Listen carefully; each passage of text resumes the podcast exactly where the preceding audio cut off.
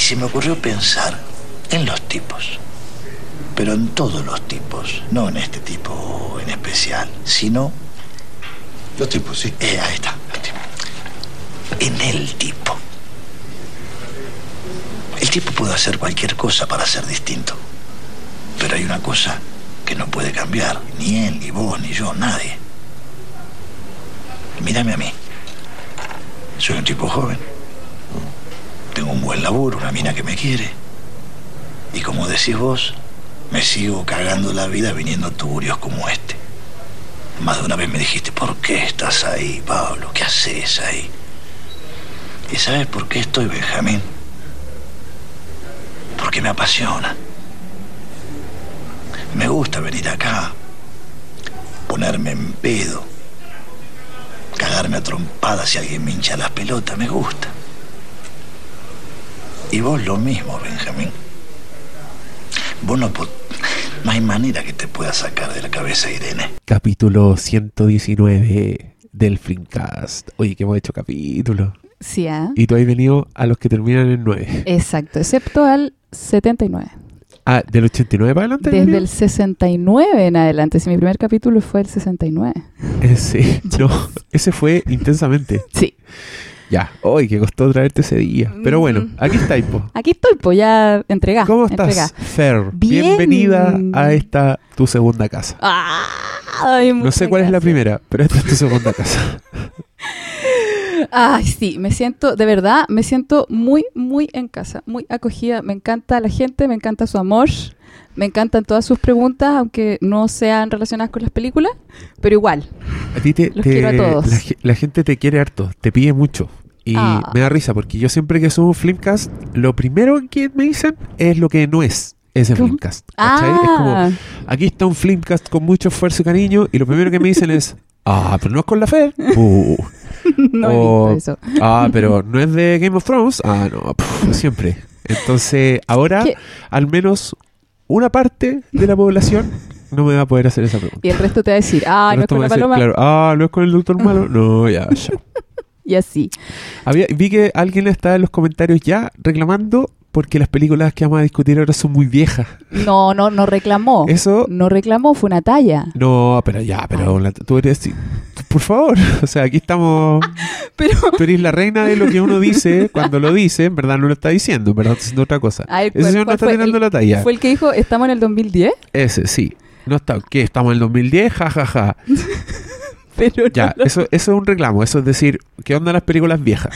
Ay, pero... Y loco, las películas son eternas. No los güey ya. Y más encima no son del 2010, son como el 2007. creo. Parece que son del mismo año. No A sé. ver, lo voy a comprobar eh, mientras tú Zodiac hablas. es del 2007, eso lo sé. El secreto de su ojo no tengo idea de qué año es, creo que no... Bueno, para mí no es un dato muy relevante, pero dale, búscalo. Y 2009. 2009, ah, es más... Es más, ¿viste? Es más 2010? reciente. Hoy se me, me confundí. ¿De qué? Que de pronto no, no me acordé con quién había ido a ver El secreto de sus ojos al cine. ¿Y con quién fuiste? No me acuerdo. Pero por eso me enredé por los años.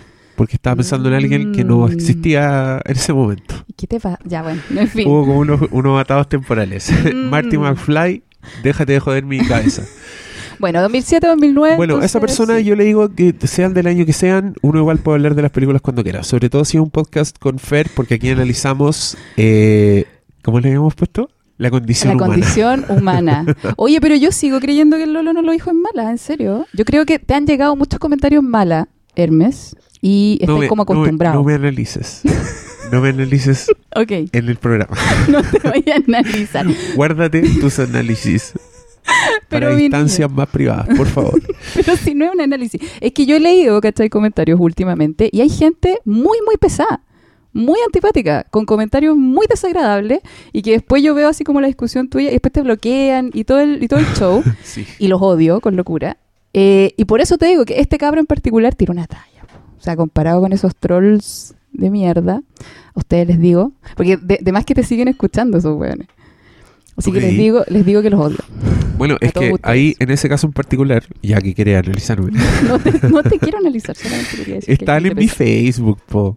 Como que en Twitter, en otro lado no lo habría pescado, pero si están en mi Facebook, obvio que los voy a borrar o me voy a picar porque es como... Está bien, po. Me- no puedes ser tan mala onda en mi Facebook. ¿Qué ¿Cierto? onda? Sí, eso te estoy Además que diciendo. no los conozco, ¿cachai? Y de hecho hay gente que conozco que fue mala onda conmigo y también los borré, porque ¿para qué, po? Muéranse. Pero eso te digo porque hay gente pesada.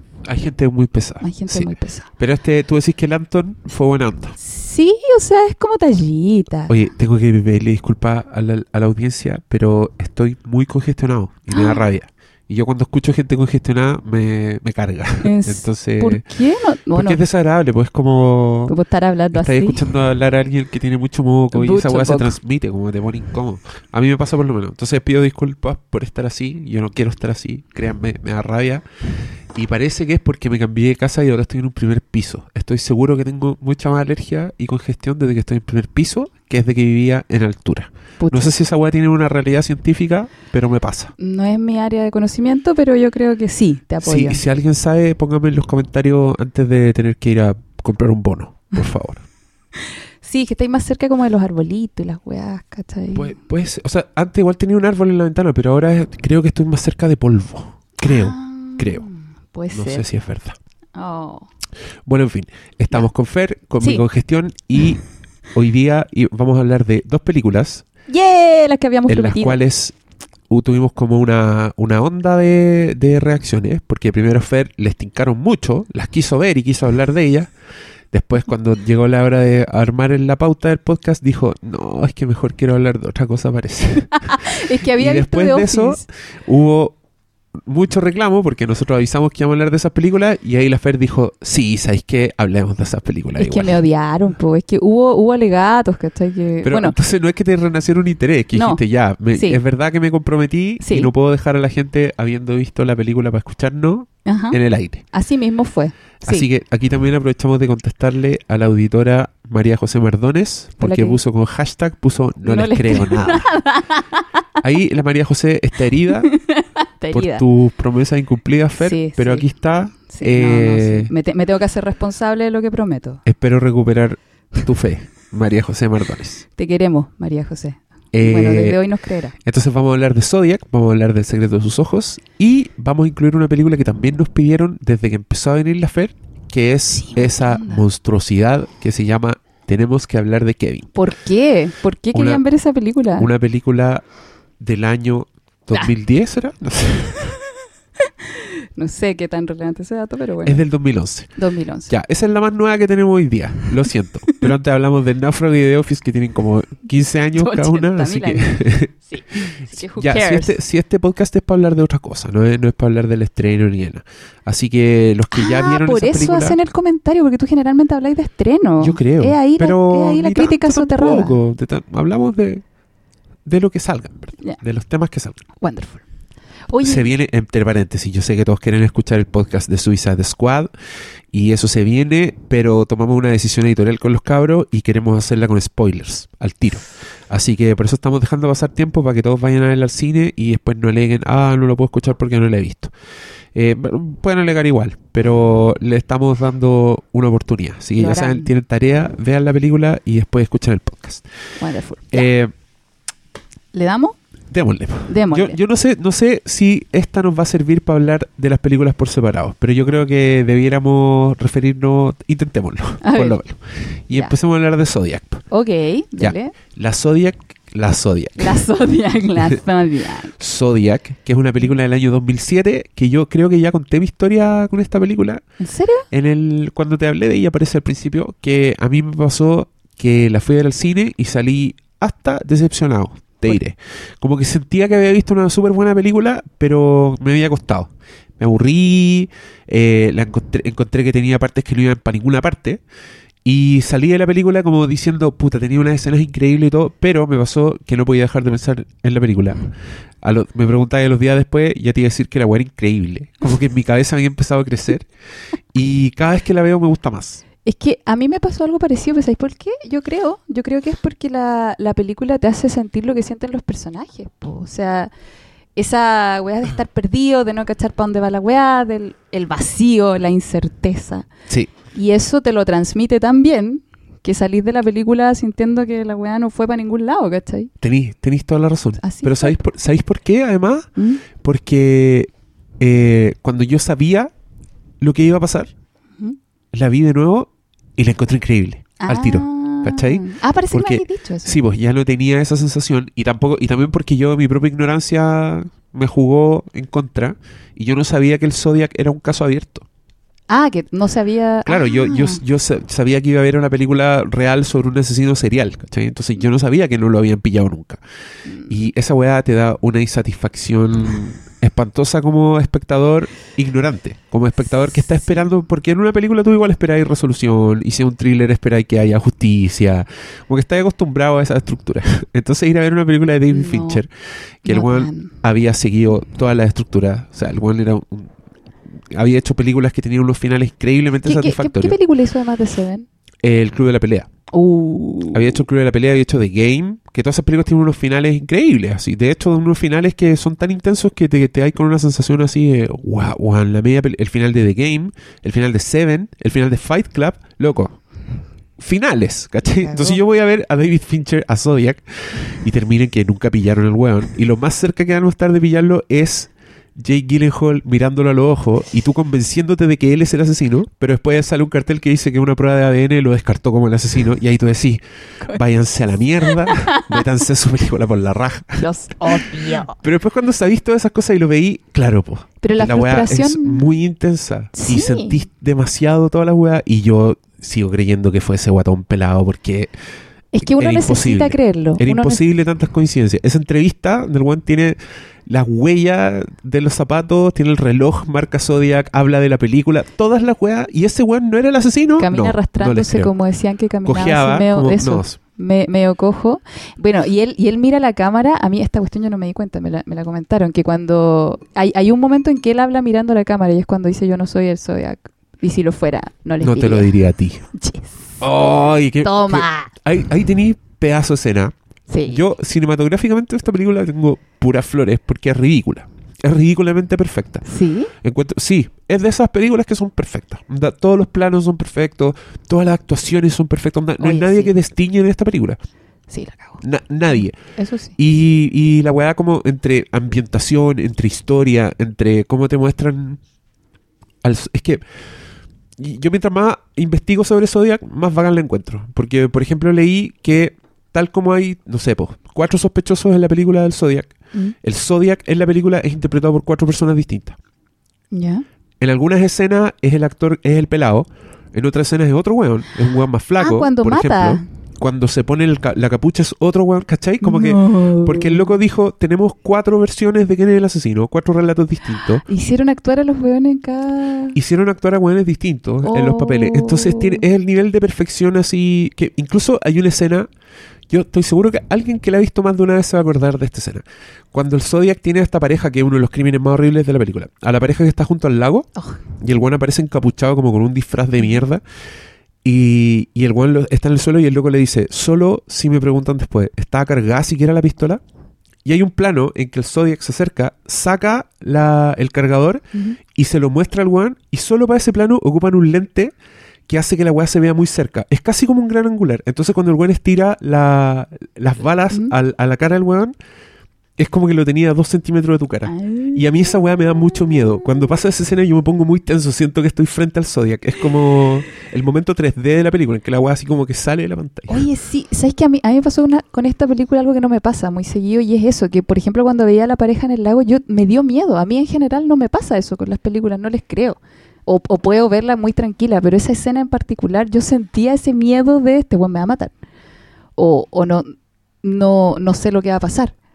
Sí, y pa- Eh, a mí me pasa con varias escenas de Zodiac esa misma Sí. sensación, como de mm, cresta madre. Exacto. Y, así como logran transmitir eso, te logran transmitir la frustración, el vacío, el no saber para dónde va esta weá, ¿cachai? Todo lo que sienten los, los- los tres protagonistas.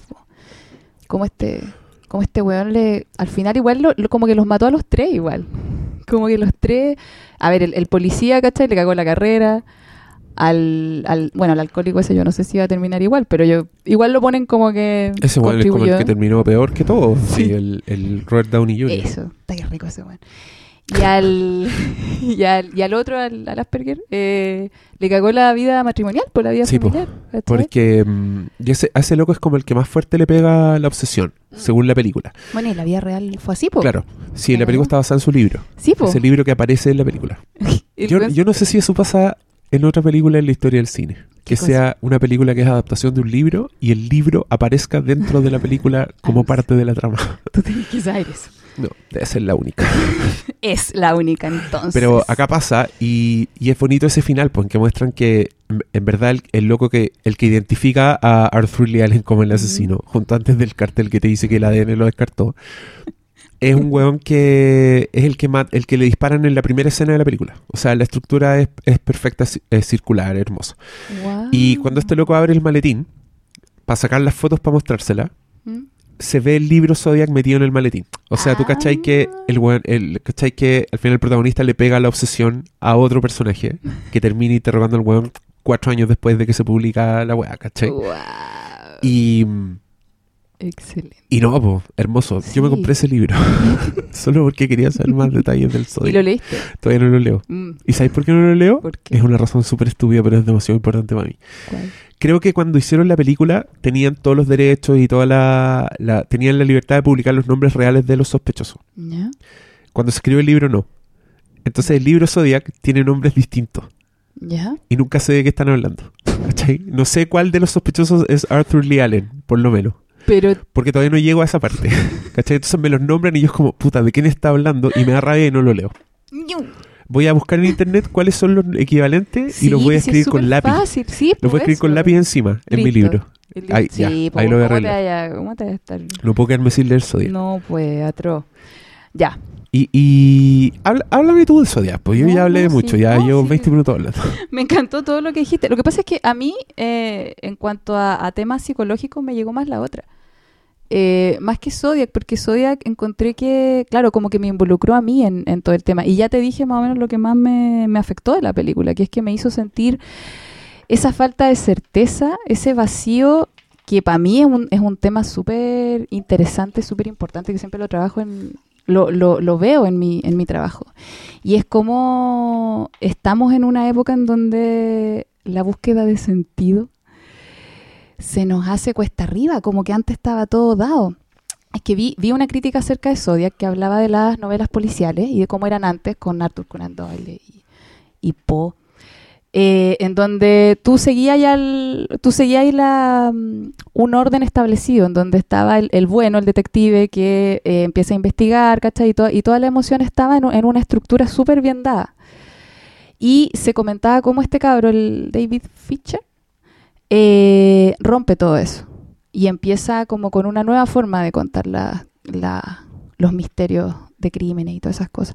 Que empieza con Seven, en donde te hace sentir como que cualquier persona puede cometer esas atrocidades. Y acá en Zodiac como que eso llega a su punto culmine. Y, y ahí criticaban, y a mí también me hizo sentido eso, cómo empieza como a desdibujarse la moral.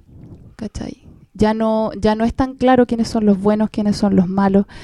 Es, eso- ese mismo hecho, lo que nos llevó a hablar de estas películas era el tema de cómo la gente normal puede llegar a cometer huevas atroces, ¿cachai? Como Claro. tú, como yo, podemos cometer huevas atroces. Y esa película lo deja súper claro, o sea, como, como que ya no hay tan claramente un malo, ya no, ya los mismos protagonistas no son tan buenos, tienen mucho, muchas fallas, muchos detalles. Es que, claro, al final no poder encontrar el Zodiac es decir que cualquiera puede ser el Zodiac. Exacto. Tú ¿Cachai? y yo también. Claro, y al, y al ser tan... Es que es verdad, porque rompe con las convenciones. A mí me sorprende, ponte tú, que Zodiac, solo con su... Solo atacando tu psicología, hace que un weón con el biotipo del, del actor ¿Eh? te dé miedo. Como un pelado gordo que en- Ah. en, su foto de, de Se Busca, de hecho, sale sonriendo, con una sonrisa Sí. así del vecino. Que es como el viejo que tú, onda, le haría el asiento en el Eh. metro. Como no es, no es un... No es ni Jason, ni... No, ¿Cachai? No, no son como fantasmas. Es como un weón muy normal que... Que tiene un hermano que habla y dice, bueno, sí, mi hermano igual siempre fue raro, en Navidad... Y el hermano es súper El hermano es súper normal. normal, es excesivamente normal ese Sí. weón, además. Y cachai que eso te, como que te enfrenta a tu propia, voy a llamarlo así, maldad. Como si este weón, al- con el que yo me puedo sentir plenamente identificada, ¿cachai? Porque si un gordito tú le puedes dar el asiento en el metro, es que igual sentís empatía por ese weón y, y, y podéis como ser amigo de ese weón. Y eso te enfrenta a que tú también tenés eso, eso en ti, ¿cachai? Como que dificulta el que podamos poner toda esa maldad afuera. Nos dificulta eso en la película. Que dif- es diferente a Kevin, que yo Kevin lo odié con locura. ¿Aló? Que te doy- Como que te reiniciaste. es que te doy pausa Ah, y todavía quedan cosas. po. no voy a tirar al primer silencio, Ah, ya, atacar. Pero Eh, sí, pues es verdad. Pero siento que nos pasa eso, como que con este tipo de películas se nos hace mucho más difícil proyectar todo lo malo en, en un personaje, ¿cachai? Como que se nos enfrenta, oye, este weón te puede caer bien. Chucha, me puede caer bien un asesino en, en serie. Entonces igual empe- empezáis como a cuestionarte, pues ¿qué tengo yo, weón, que me puede caer bien un weón que en realidad puede asesinar gente? Yo, yo creo que también lo que inquieta en Zodiac es que queda demasiado claro ese mundo secreto de maldad de Ajá. alguien, ¿cachai? Porque el Zodiac era un weón que eh, te lo muestran como alguien muy obsesionado. Sí. Obsesionado con los códigos, con, con ser florerito, con hablar con los medios, Sí. con querer decir, con, con querer tener el control. Pero que todas las pistas te indican que es un weón muy normal, que es un weón muy... el vecino y todo. Entonces, claro, es, es, es un loco que finalmente tiene una, una identidad secreta. Sí. Y su identidad secreta es ser este asesino Zodiac que Y es capaz porque... que es capaz de subir a un auto a una mina con guagua y decirle antes de matarte voy a tirar a tu guagua por la ventana. Ese esa escena es, es por pico también. Horrible. Sí, porque también y también funciona con tu con tus propias paranoias. Pues el Zodiac en esa escena hace parar al auto y le dice, oiga, tiene la rueda, Eh. la rueda suelta atrás, yo se la aprieto. Y bueno, agarra una gata y le, le aprieta la weá y la mina le dice, ok, gracias, y sigue andando y la rueda se le sale. Entonces, Y tú estás todo el rato con la sospecha de que este weón soltó obviamente, la- obviamente la soltó, Sí. pero el weón se asoma y le dice, oh, era más terrible de lo que pensaba. Mm. Así que te ayudo, te ayudo con el auto. Entonces ahí la loca quiere creer que el weón es bueno y le hace Ujú. caso en vez de salir arrancando. Que eso también pasaba en, en La chica del dragón tatuado, que es una película menor de Fincher, pero hay una escena que yo encontré súper buena en que Daniel Craig sabe quién es el asesino y el asesino llega a la casa y le dice, ah, pero tú estás acá porque eran vecinos. Eh, Oye, pero acompáñame abajo, tengo una botella de vino y el otro dice, no, me tengo que ir. Baja, acomp- acompáñame. Y el loco llega abajo y abajo del sótano y todo y el weón obviamente le, le pega en la cabeza. Y el weón despierta amarrado y le dice, ¿por qué aceptaste? Eso, ¿por qué Si aceptó? sabíais que yo era el malo y ¿Eh? te dije bajemos a tomar, tú aceptaste. ¿Y sabéis por qué? Le dice el weón, es porque la gente no quiere ser mala. ¿Sabes La gente qué? no quiere ser mala onda. ¿Sabes de qué película me estoy acordando? ¿Tuviste Funny Games? Sí, vos, Be Funny Games. Pasa lo mismo. Pasa lo mismo. Cuando empiezan, cuando empiezan los buenos a acosar a la familia, lo hacen pidiéndole huevos, algo así. Claro. Y, empezando a presionar de a poco, Sí. como vendiendo la inquietud. Pero los weones no, no, no queréis ser mala onda No. y, y dejáis entrar al asesino. y estas películas igual funcionan un poco con eso. Y eso es muy incómodo. Es De muy, sentirlo, muy porque- incómodo. La cagó que tú haces eso. O sea, yo, yo he hablado con gitana por no ser mala onda. Ah, no. ¿Cachai? No, a mí me bastó una vez que me robaron plata. Ah, es que esa es la wea, porque la primera vez fue, ok, ya, porque Pero esa primera vez Sí, fuiste por no ser mala Sí, onda. Te lo aseguro. Obvio, porque tú Uno cacha que la desconfiáis engaña. del gitano, Sí, hay po. escuchado suficiente historia Sí. y se te acercan y te hablan no una agua normal. Pero tú no quieres ser mala onda. Y le decía, porque me preguntaron lo del, ¿dónde está el hospital? Claro, y le empecé a decir y caí en el juego. Y, Y de, y de seguí, hecho, y esa weá es súper es súper buena en, en Drag Me to Hell, que se trata literalmente de una gitana mala que le Ya. echa una maldición a la loca. Pero la escena en que le echa la maldición y que la mina termina siendo mala onda con Mm. la gitana Mm. es muy empática. ¿Entendís por qué la loca está haciendo lo que hace con la gitana y por qué no lo hace de otra forma? Y también entra el no querer tener una mala imagen delante de un otro. ¿cachai? Esa es la weá, es no querer dar una mala imagen. Eso, eso es. Tú no querís que el otro te vea pesado o que te salga pelando. Claro. ¿cachai? Aunque Y- sea un weón que no hay visto en tu puta Y vida. en la realidad, a lo peor, esa gitana te va a robar tres lucas. Pero en las películas de David Fincher, esa weá te, te, te- te termina caga la matando. vida. Sí, te caga la vida. O sea, Eso- por eso te puede terminar matando, pero también te caga la vida. O sea, le cagó la vida a los tres weones. Le cagó la vida a los tres huevones. Y, y a, a nosotros también un poco.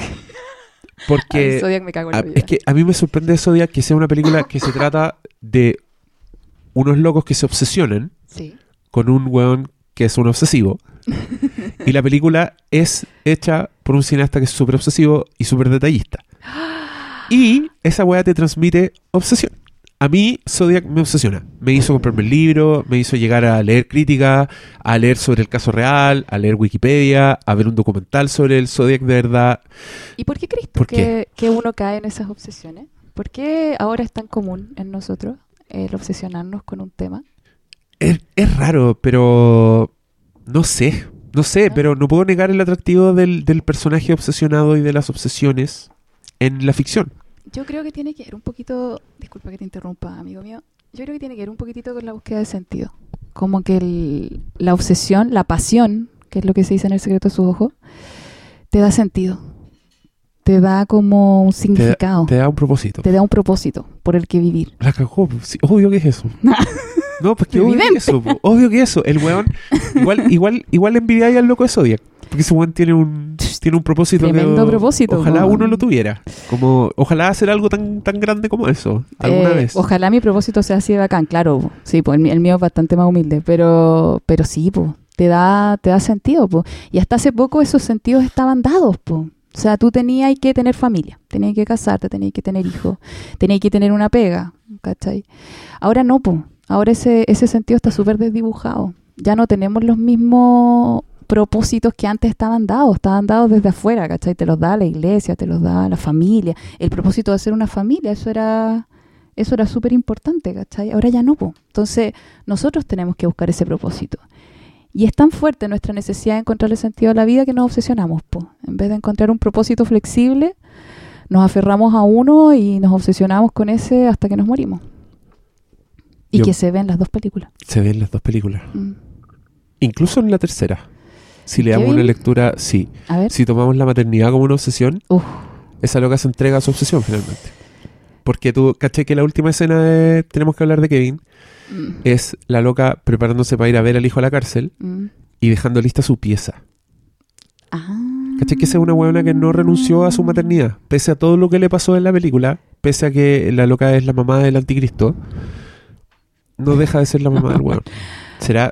¿Me, est- me estaré, Eh, ¿Me estaré excediendo con esa no, lectura? sí. Estaré no, viendo no. la obsesión donde no la hay porque estoy obsesionado. Es que, ¿sabéis qué? Lo que pasa es que yo lo vi de otra forma. Más que estar obsesionada con la maternidad, yo creo que está obsesionada con su culpa, con el sentimiento de culpa. Como que uno se puede obsesionar con hartas cosas, pero yo no creo que para ella sea tan importante ser madre como es importante castigarse. No sé, es una bola mía, ¿cachai? Pero como que la vi muy, a ella muy enfocada en pasarlo mal, en Sí. sufrir. En no hacer nada por dejar de sufrir. Exacto, en no Sí. defenderse, en no protegerse, en, en entregarse al sufrimiento, más que en entregarse a su hijo, a la maternidad en sí, ¿cachai? Porque... Entonces tú, tú ves eso, esas últimas acciones como castigo para ella. O sea, Sí, yo o sea- voy a ver al, al pendejo a la cárcel Ajá. y le pregunto cómo está Sí. para castigarme. y, y mantengo... Es que yo creo que el hijo le sirve para... O sea, ay, es, es algo harto más complejo, yo creo, pues, pero el, el tema de mantener vivo el, el- el recuerdo del hijo, la pieza y todo eso, ¿cachai? Le sirve para castigarse, pues es el, es el objeto con el que ella se, se culpa, se castiga. Es que lo he visto también en, en personas, pues, entonces por eso lo pienso así. Más que el tema de la maternidad, porque como, como que el tema... Ella no quería ser mamá. ¿Cachai? Lo hace... ¿Tú, tú viste ese, ese detalle que a mí igual se me escapó? ¿Cuál? Eso, que ella no quería ser mamá. No, pues, o sea, tú la veías embarazada y está chata, pues. O sea, están todas las... ¿Cachai? Cuando sale embarazada y Sí, está sí. en un grupo como de... No sé, de qué, de, de curso de ser mamá, no sé cómo son esas cosas. Ah, tenés toda la razón. Y la loca está, Está con carepico. muy chata. Sí. Sí, po. ¿Cachai? Entonces la, la loca nunca quiso serlo. Ahora, no sé qué motivación tuvo para hacerlo, quizá en el libro es más claro, pues yo no lo leí, pero... Igual hacían como harto énfasis en la película en, en la escena de sexo en que el loco le dice a cada rato estáis segura. ah, Eh, como eh, siento que tuvieron sexo sin protección, ¿cachai? sí, po. Y hacen como el énfasis en las células. Había como un plano así de los, no sé, weón. ¿Cómo se llaman esa weá? El cigoto. el cigoto. El cigoto es cuando ya está fecundado, sí, pues. Es cuando Puta, Tan- yo no me iba muy bien ¿o no? esa- Sí, sí, parece que sí, po, porque sí, bueno, somos un asco. Eh, porque es óvulo y espermio. Y cuando se y cuando son juntos son cigotos. sí, po. ¿Y cómo se llaman? Es que también tienen un nombre por separado. Que es como el genérico del espermio y del Gona- óvulo. no, eso es una buena cosa. Eso es donde están ellos metidos. Sí. Eh, Bueno, no filo, sé. eso sí que ya es desviarnos, pero Sí, completamente. en Pero de que hay un plano microscópico, lo hay. Lo hay. Y, y ocurre justo después del sexo, así que podemos entender que se trata de la fecundación. Sí. Y después de eso le nace el anticristo. Yo te dije que iba a ser imposible hablar de las películas por separado. Estamos- las estamos juntando todas. Es que para mí es mucho más cómodo así. Ya, pero igual quiero que vuelvas a, Ah, a la pasión. Antes, cuando hablaste del secreto de sus ojos. Y Ah. está ahí, está ahí ejemplificando con Zodiac. ¿Hablo, ¿hablo del secreto de su ojo? o hablo Sí, pues hablemos, hablemos del secreto de sus ojos también. Toquémosla. Esa es una película que. así- ya, yo primero hablo de la experiencia netamente cinematográfica. Ya, dale. Yo la vi y me sorprendió porque sentí que era una película de esas películas que son muy completas, como que funcionan en muchos ámbitos y que te dejan la sensación de haber visto una vida completa en dos horas. Oye, es hermoso. Sí. Porque es una película que tiene mucho humor, tiene acción, tiene satisfacción así de película de investigadores, porque se trata de encontrar a un asesino y lo encuentran. Es medio thriller político, es Oh. más romántica que la chucha y es una historia de venganza. Entonces yo salí del, del cine sintiendo que había visto una obra muy completa. Sí, a mí me y pasó me lo gustó mucho, como que me llevó por todas partes. Por ahí leí a alguien tirándole mierda a la película, pero puta, yo no lo veo así. Yo ¿Quién creo que se sí. atrevió? Si la película pega de algo, puede que pegue de como de ser oyenta, como de ser media Pero- sensible. ¿Pero cuál era la crítica para cachar? No me acuerdo, pero era alguien que decía que la película de Lía Callampa como que está sobrevalorada. Así. No, no sé. pero, bueno. Pero, pero bueno, yo no estoy de acuerdo con eso. Yo creo que es un peliculón que está muy merecido su Oscar a la película extranjera y que está muy bien hecha, además. Eh, ah, y eso yo lo quería mencionar porque tú cuando habláis de que la obsesión nos gusta porque es como darle un sentido a la vida, yo me estaba preguntando si por eso yo en este mismo podcast he dicho que cuando una película es muy trabajosa, cuando te da la sensación de que es algo que costó mucho hacer, Mm. para mí ya es satisfactorio. Como ponte tú ver una película de Stanley Kubrick, así que tú veis Ah. que hay en, en escena una- un trabajo, pero hasta el más mínimo detalle, esa weá para mí ya es satisfactoria. ¿En como serio? que veo películas así y es como, wow. A mí me cansa. Como por el estresa. logro, ¿cachai? Como solo por el logro de que existan ya es como, wow. Eso también ¿En tiene que ver con eso, pues, porque ¿De tú más? cachai que, como en el caso de David Fincher, yo dije que era un director obses- obsesivo Mm. y la cagó que es obsesivo. Onda, tú Y podías que queda perfecto. y tú podías investigar Zodiac y encontrar unos niveles de detalles que son impresionantes. Ponte tú que el, el Ah. weón, por ejemplo, eh, bas- basó todos los ataques del Zodiac en testimonios de la gente. Mm. Y ahí te explicáis por qué el Zodiac interpretado, es interpretado por distintos actores. ¿cachai? Eso es porque uno de los testigos lo describió más flaco Ah. al weón. Entonces luego puso un actor más flaco en esa escena. Y todas estas weas de repente no las veis en las películas. Pero si empezáis a leer de la película, encontráis estos detalles y la wea se vuelve cada vez más fascinante. Y cada vez que la veis de nuevo, estáis así más impresionado. Y eso finalmente es obsesionarse con la película. que te da material. Porque es una película que tiene tantos detalles que tú podías estar así nadando en la película mucho tiempo. Es que, sé que yo creo que, claro, tú soy cinéfilo, tú cachai mucho de eso, pero yo creo que los que no lo somos, nos pasa un poco eso, como que la película nos entrega tanto y lo, lo cachamos más bien intuitivamente. No cachamos que es por porque puso justo al, al- al personaje en ese ángulo. con- Pero esa weá te llega, pues, te llega igual, inconscientemente, pues. Y cachai como que es una película redondita por eso, porque te hizo sentir eh, algo muy, muy completo, pues. Tal cual. Tal cual. Y, y es porque el motivo porque yo rayo con películas como las de Fincher, o como Barry Lyndon, o como la que tengo a mi espalda en estos momentos. Hoy, adivinen cuál. Apuesto que no van a adivinar. Es una película de la cual se puede hablar mucho. Sí sé, sí sé. Y bueno, entonces El secreto de sus ojos es eh, una película argentina, campanela, que se nota muy demasiado bien hecha, Sí, cuidado es hasta los últimos detalles. Y es tan redonda que hay gente que le molesta, porque percibe esa redondez como, claro, como artificial. Ah, como, algo fácil, cierran- como que algo que se traga fácil. No, Yo vi o como, esa o como crítica. claro, y también eh, muy popular, muy populista en el Sí, sentido de que con un final va como, bonito, claro, igual. va por lo grueso. Pero bueno, eso, eso es gusto. Yo creo que lo- los méritos de la película están así, son indiscutibles. O sea, Sí, la escena del estadio es como, no me güey. Es que, claro, ese, ese tipo de críticas yo vi, como que era facilista en ese sentido. Como que, claro, hoy justo vimos al, al weón, ¿cachai? En un estadio lleno de gente y eso era como poco creíble. Pero también veía la contraparte, que es como, weón, eso no es lo importante en la historia, creo. No Yo sé. te diría que en, ese, en esa escena, de que justo vieron el weón en el estadio, Mm. yo creo que es el punto de la escena. Es que tú Ah. justo vieron el weón en el estadio. y la tú. película está hecha para que tú, para eso te lo, te lo hacen creíble. O sea, te muestran, por eso te muestran el plano ininterrumpido de la cámara volando. Wow. Volante te está diciendo, sí, entre 3.000 hueones puede estar el hueón y aquí está. Buena, buena. Y Me gusta. justo unos metros más allá están estos locos y están a punto de perdérselo, pero igual lo ven. Entonces tú decís, ya, sí. No, yo, la, yo esa película la encuentro. Yo también, ¿no? Sí, a, mí, a mí me encantó. Hay un detalle que yo quería comentar contigo, a ver si lo viste, porque yo comenté esta película con un lolito que me pidió que le mandara un saludo, pero con su nick, que su nick es Azrael. Es un cabro muy seco, muy Hola, seco. Azrael. Hola, Azrael. Eh, y que me dijo que al principio, y claro, yo después escuché varias veces esa parte, la, la, la pasé muchas veces y yo no, no logré ver tan, tan claramente eso, pero es que al principio de la película, cuando está el Ricardo Darín tratando de crear la, la historia, muestran la violación, eh, donde la mina dice todo el rato, por favor, por favor, por favor, pero Sí. entre medio pare- pareciera que dijera mi amor.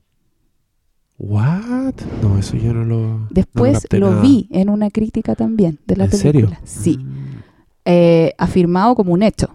Ya. como que la buena dijo mi amor. Y claro, yo lo escuché y sí, puede ser, puede ser. No, es- no queda tan claro, pero da lugar como a dudas. ¿Ya? Quiero saber desde ti, ¿cómo integraría y eso a la historia? Si Es la mina de verdad le dijo... Es que de ahí, ¿cachai? Con este Lolo empezamos como a analizar, chuta, y en una de esas sí eran amantes. Y como que se nos da vuelta toda la historia, po. ¿Y por qué el, el Morales se llama? ¿Ya? Morales. No sé. No me acuerdo. Bueno. Eh, no le quería hablar al asesino. Y, y empezamos a decir, chuta, quizás no le quería hablar porque no se quería enterar de la verdad, de lo que realmente había pasado. No sé, quizás la estoy cagando, pero es que. me hizo mucho sentido y después encontré eh, comentarios, en- o sea, no comentarios, sino que críticas, donde eso se, se afirmaba. ¿En serio? Sí, ¿Sabes que nunca leí esa lectura? Esa ¿En serio? Nunca. Tengo un link. Te lo puedo mostrar. Ya, pero Y era- pues y era un- está, está bien, maravilloso era- que es se que era- hacer muchas lecturas de la película, pero yo no la había hecho y no me aventuraré a hablar, a especular de esta construcción porque no me consta. No sé si es una... Es que a mí tampoco me, me No sé a si, es intencional, de repente una falla de... No sé, del el audio, no sé. Puede pero si, sido. si yo me pongo audífonos y analizo una copia de alta definición y en alta fidelidad y me, y me convenzo de que sí, en efecto dice eso, ahí, ahí voy a entrar a, a especular en esta lectura. Ah, No, yo quería... Pero lo dudo. Sí, yo lo también dudo. lo dudaba. Precisamente porque yo estoy de acuerdo con la gente que dice que Campanella es populista y es grueso. Ah, entonces, ¿tú crees que no habría puesto una que no, sutileza no, de ese no calibre? habría puesto una sutileza de ese calibre. En serio. O sea, Este weón hace películas de Pixar para adultos.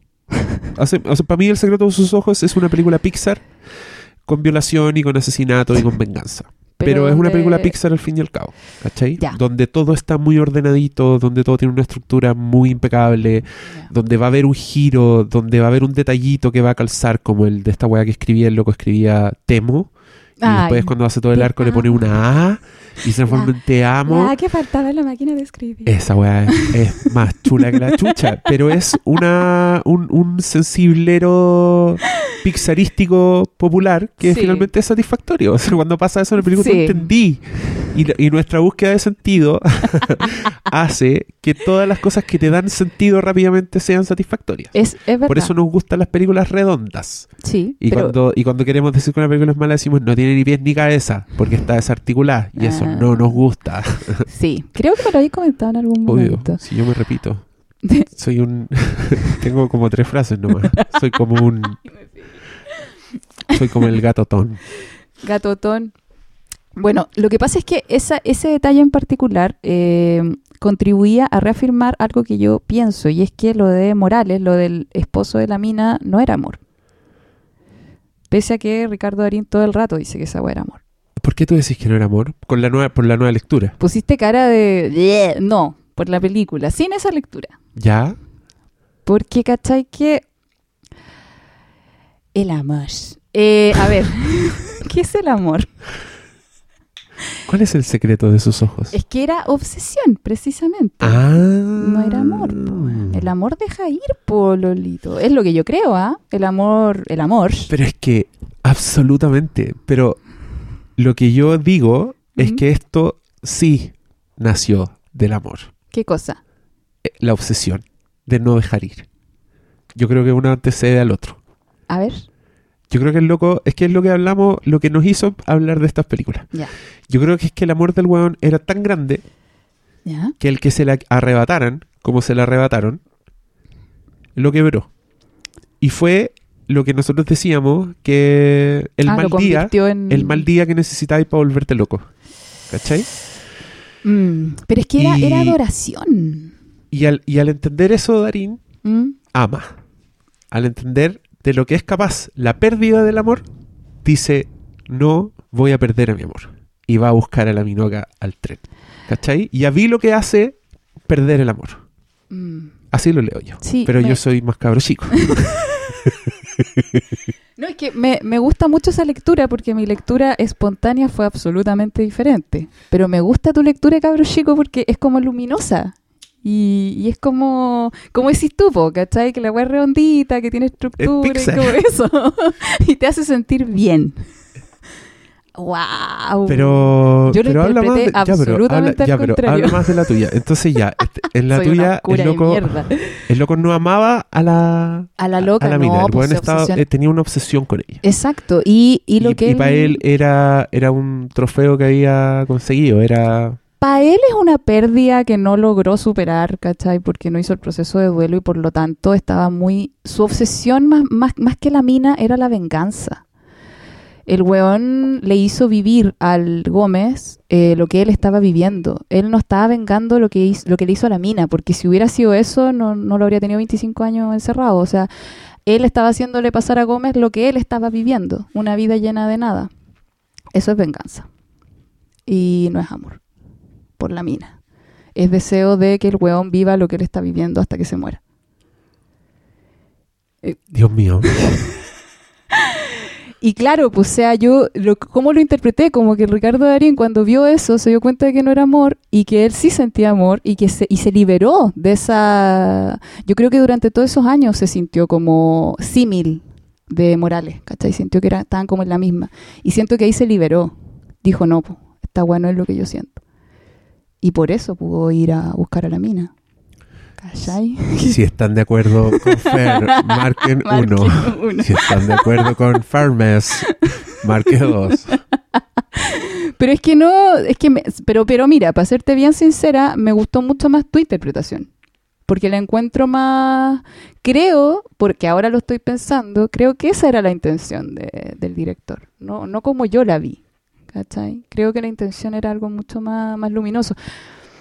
Ahora, puta, pero a ver, ¿tú seguís pensando que lo de Morales era amor? Que él, que él mantuvo encerrado al weón. Oye, sorry si no, No, se llamaba po. Morales. ah, es que yo no, yo no, yo no digo, yo digo que mm, lo tuyo es consecuencia de lo mío. Eso yo digo. A ver. Digo que la venganza es por, porque le Ah, quitaron a su amor. Pero había amor. Y el weón sí, po. la amaba. Ya. Pero es que obvio, yo creo que es obvio que no lo está haciendo por amor. ah, ya, No está- perfecto. Para mí la venganza, obvio, pues ¿cómo? ¿Por Ya. qué? Ya, No tiene nada que ver. Para mí es ya, como... perfecto. Pero, pero sí, en la actuación del loco sí es un weón muy dañado, obsesivo y frágil desde el principio. Yo creo que esa, esa Ah, para mí por eso tiene tanto peso el, el- el twist, creo yo. Porque el weón que tú conocí no, es, no era capaz de hacer una wea así. mm, ya. Pero, pero para mí es venganza. Pero creo que la venganza es algo que salió de haber perdido el amor, que sí era real. Ay, no puedo, no sé, no, no, no estoy de acuerdo. Porque no me- es que no me nace, porque ¿cachai? Que yo siento, y esto ya es creencia mía, yo siento que el amor, el amor de verdad, no necesariamente le lleva posesión a ese nivel de que si te quitan tu objeto del amor, tú te volvís loco. Eso es lo que yo creo. Yo creo que esa concepción de amor es, por ejemplo, la que comentábamos acerca de la última historia de Relatos Salvajes. Que es como, ¡guau! ¿cachai? Aunque esté la cagada, ¿cachai? Yo te quiero a ti, Ya, te tienes es que que quedar estoy, conmigo. te estoy cachando. Pero Sí. lo que yo creo que mi salvedad es que para mí eso no significa que el weón no haya no haya amado. amado. No la haya amado. Es que yo creo que el buen la idolatraba. Yo creo que el buen la adoraba. Yo creo que el buen la admiraba. Yo creo que el buen no llegó a la etapa del- de la relación de pareja en donde tú realmente llegas a amar al otro. Con todo, con sus defectos, con, con la cotidianidad, con las obligaciones, Eso- como eso decía sí- eso es cierto. Darín. Sí, eso es cierto. Entonces, por que eso también- yo... Y también tiene que ver con, con, con que eran recién casados. Sí, pues, no llevaban nada de casados. Y el, el Ricardo Darín lo dice en un momento, como que ese amor no conoció la cotidianeidad, las obligaciones, nunca se vio puesto a prueba. Entonces, por eso yo digo, esa weá no era amor, esa weá era el enamoramiento del comienzo, donde tú admiras a la otra persona, la otra persona es perfecta, Ya, es yo- maravillosa. ya, yo, y con eso en cuenta, ¿Mm? ¿por qué después de ver lo que hizo este weón, Darín va por fin a buscar al amor que no se atrevió a enfrentar en 40 años de su vida?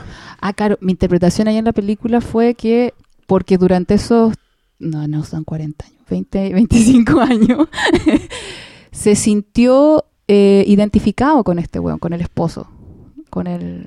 Bueno, le voy a decir Morales, sorry si me estoy equivocando ya, porque no, no- no me acuerdo el apellido del, del- déjame, del- lo busco, del lo busco al tiro, sí. Gracias, gracias. Eh, se sintió identificado. Y cuando vio que lo de él no era amor, que lo de Morales no era amor, que era obsesión, venganza, bla, bla, bla, bla, bla, eh, se liberó de esa sombra que tenía él sobre, sobre sus hombros. Y por eso se atrevió a amar ¿qué? Morales. Morales. Buena, buena. Es que sabéis que es muy buen apellido además, pu. Moral. A mí me gusta cómo se llama el asesino. Isidoro Gómez. ¿Por qué? Porque es mío nombre. Ese nombre no se te olvida nunca. no, Isidoro. Eh, eso, como que se liberó de esa sombra que tenía encima, ¿cachai? No sombra en el sentido junguiano, por favor. Eh, como esa carga. de- no, de yo creo, yo creo que ahora yo creo lo que me dijiste antes, ¿Eh? pero sigo creyendo que es porque el buen vio lo que era no conocer la cotidianidad. Sí, porque este es weón, que esa, esa porque este weón no sentido. pasó, no pasó, tú- ¿cachai que el, el Porque Darín, se quedó pegado. En el la- Darín también se quedó pegado en la mina? Exacto. El Darín también está Oh. pegado eh, porque la ve, la idolatra. Hiciste explotar mi mente. Me Entonces, hizo ahora muchísimo más sentido eso. Necesita pasar a la siguiente Sí. etapa. Mm, mm. Diego, No puta. escuchará, no escuchará, yo creo que no escuche Campanela. y el buen diga, No, que son huevos, nada que ver. No se trataba de nada de eso. par de jugoso. Imbéciles. Aquí está mi Oscar.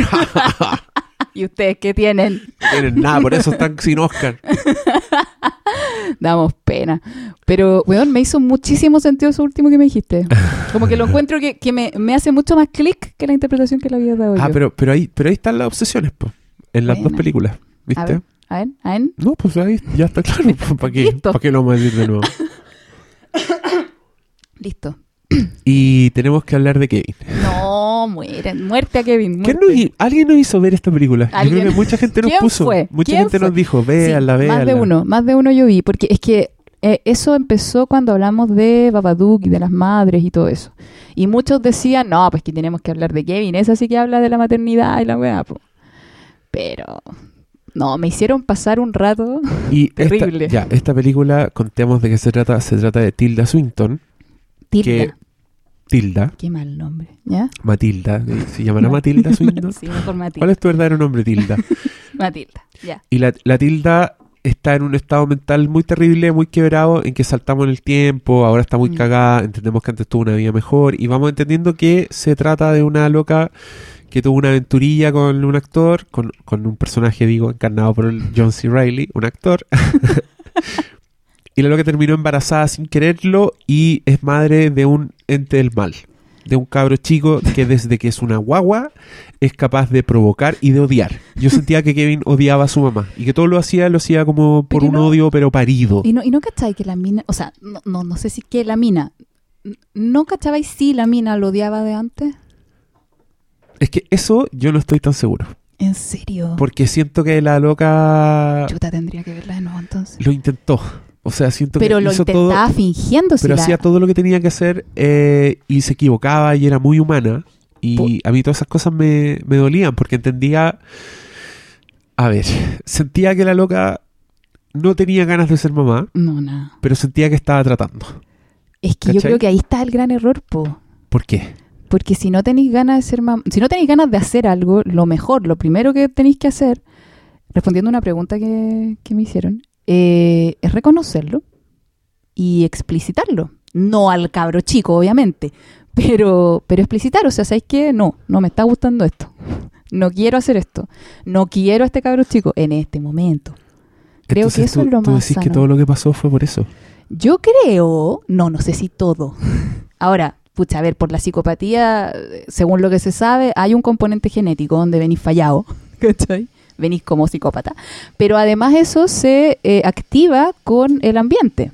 O sea, si a- además llegáis a un entorno en donde no se te ama, es probable que esa, esa potencialidad psicopática que tenéis se desarrolle mucho más fuertemente. ¿Y sabes qué? Te voy a decir algo de alto impacto. Oh. Yo creo que el papá tampoco, tampoco quería. ¿Por qué? Weón- ¿Y cómo cacháis eso? Porque el weón no se hacía cargo de nada de lo que pasaba en su Ah. familia.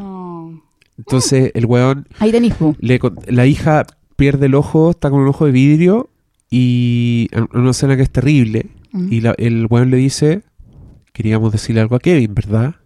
Y lo que le tenían que decir a Kevin era que no, quer- no creían que él era responsable. Y el pendejo Wow. dice, yo sé que no soy responsable, ¿de qué están hablando? Y el weón se come una verdura redonda, una fruta, Oh. y la muerde justo cuando están hablando del ojo de Tilda Swinton. Ahí yo decía, si después de esa escena este otro weón No internó a todos los weones en el psiquiátrico, es porque el weón también Tenía le está su- sacando el poto a la jeringa, pero desde el día uno. Sí, po, ya, po. Entonces, ¿cachai que este cabro chico llega a un entorno en donde... Oye, es buena la weá, cambié Sí. de opinión. Es Ah. buena la película. O sea, yo la odié por lo que sentí, porque me identifiqué con la pobre Lola todo el rato. Aunque si bien entendía también, como ahora te digo, pues o sea, entendía también cómo se estaba configurando el Kevin y lo odiable, por qué era tan odiable. Puta que me hizo sufrir esa película, weón. Eh, pero sí, po, el cabro chico llegó a un entorno en donde por un lado se le odiaba, y yo creo que Tamina de verdad lo odiaba, y por otro lado no se le amaba. O sea, el weón, el papá no era ningún... nin- no, no, le, no le otorgaba ninguna contención al cabro chico. Ningún modelo a seguir, nada. El weón era nada. Ah, pues ¿y qué hace el papá? Le fomenta el arco y la flecha. Le regalaba cositas para que apuntara, para que disparara. Y al final el weón sale con ese arco gigante que le regalan en Navidad y con esa flecha. Y ponen una escena que es como en cámara lenta y el weón extiende los brazos como si fuera un dios griego. no, la weá. es bacán la película. O sea, Ahora, cada vez me claro. está gustando más. Sí, encontré. Sí, es, es Al final el, el bien se alza hecha. como un demonio así que armaron los otros. Es hasta mitológica la película. ¡Wow! Me encantó tu lectura. Pero- está muy buena. Pero sí, y sí habla mucho del, del no querer ser padres. po. Sí, Al final de eso se trata la wea. De cuando no querís ser papá. Yo creo que por Y eso es- también me identifiqué tanto con la mía. Y es cierto que la loca está sufriendo toda la película. Sí. Está a- a- aceptando el sufrimiento por culpa. Yo creo culpa, que- culpa. Sí, po. Por eso te decía lo de esta obsesión. Yo creo que, y además que es buena la película en ese sentido porque muestra lo que pasa realmente cuando tú no querís ser mamá y lo eres. Y es que esta culpa constante que muchas mamás tienen, eh, claro, no, no al nivel de la película, pero sí pasa esta necesidad de autocastigo constante que tienen muchas mujeres que han sido madres, porque no se atreven a reconocer que hay una parte de ellas que no desea ese hijo, que no lo quiere, que en realidad siente que le usurpó toda su vida y no se atreven a reconocerlo. Cuando no, cuando, cuando mantienes silente una parte tuya que es muy importante, esa parte se va a manifestar. Se va a manifestar afuera a través del otro. em, se va a manifestar en las circunstancias de tu vida, pero se va a manifestar. Entonces lo más sano es reconocer esa parte adentro de uno. Reconocer de dónde viene. Y así no te mandáis las cagadas afuera. Y así no generáis un demonio. no generáis un demonio griego. O así no te, claro, y- o, o así no, no, no te pasan desgracias, ¿cachai? La cagó la media metáfora. Ay, qué gay la es que yo creo que es lo que, sí, po, es una, es una excelente metáfora. Yo creo que por eso también me, me llegó tanto, porque claro, es, es como, yo dije, bueno, me, me sentiría así si fuera mamá, onda, no, bueno, no, no, no, no, no, por favor, no. Y claro, y una vez que ya tenéis al hijo, no podéis aceptar ese, ese sentimiento tan negativo, ¿cachai? Porque es súper negativo para la sociedad. Y que así te castigáis, ya tenéis el sentimiento. O castigáis al, al niño, inconscientemente. Yo creo que esta loca estaba todo el rato no amando a su hijo. O sea, cuando lloraba, ¿cachai? La loca no lo contenía con amor, weón. Era como, ya, cállate, cállate, cállate. Sí, po. Sí, pero, po. pero tú entendís que era bueno sea así porque el pendejo es. Es que es extraterrestre. No me güey. Cuando la loca, cuando el one se caga, tiene como siete años y se caga solo para provocar a no, la mamá. ya es... Y la mamá lo empuja y se escucha una quebrazón de hueso y el buen está mostrando su brazo doblado de una manera muy antinatural y sin ninguna expresión en su cara esa weá es como el exorcista. Es que claro, es una película, es una película, pero...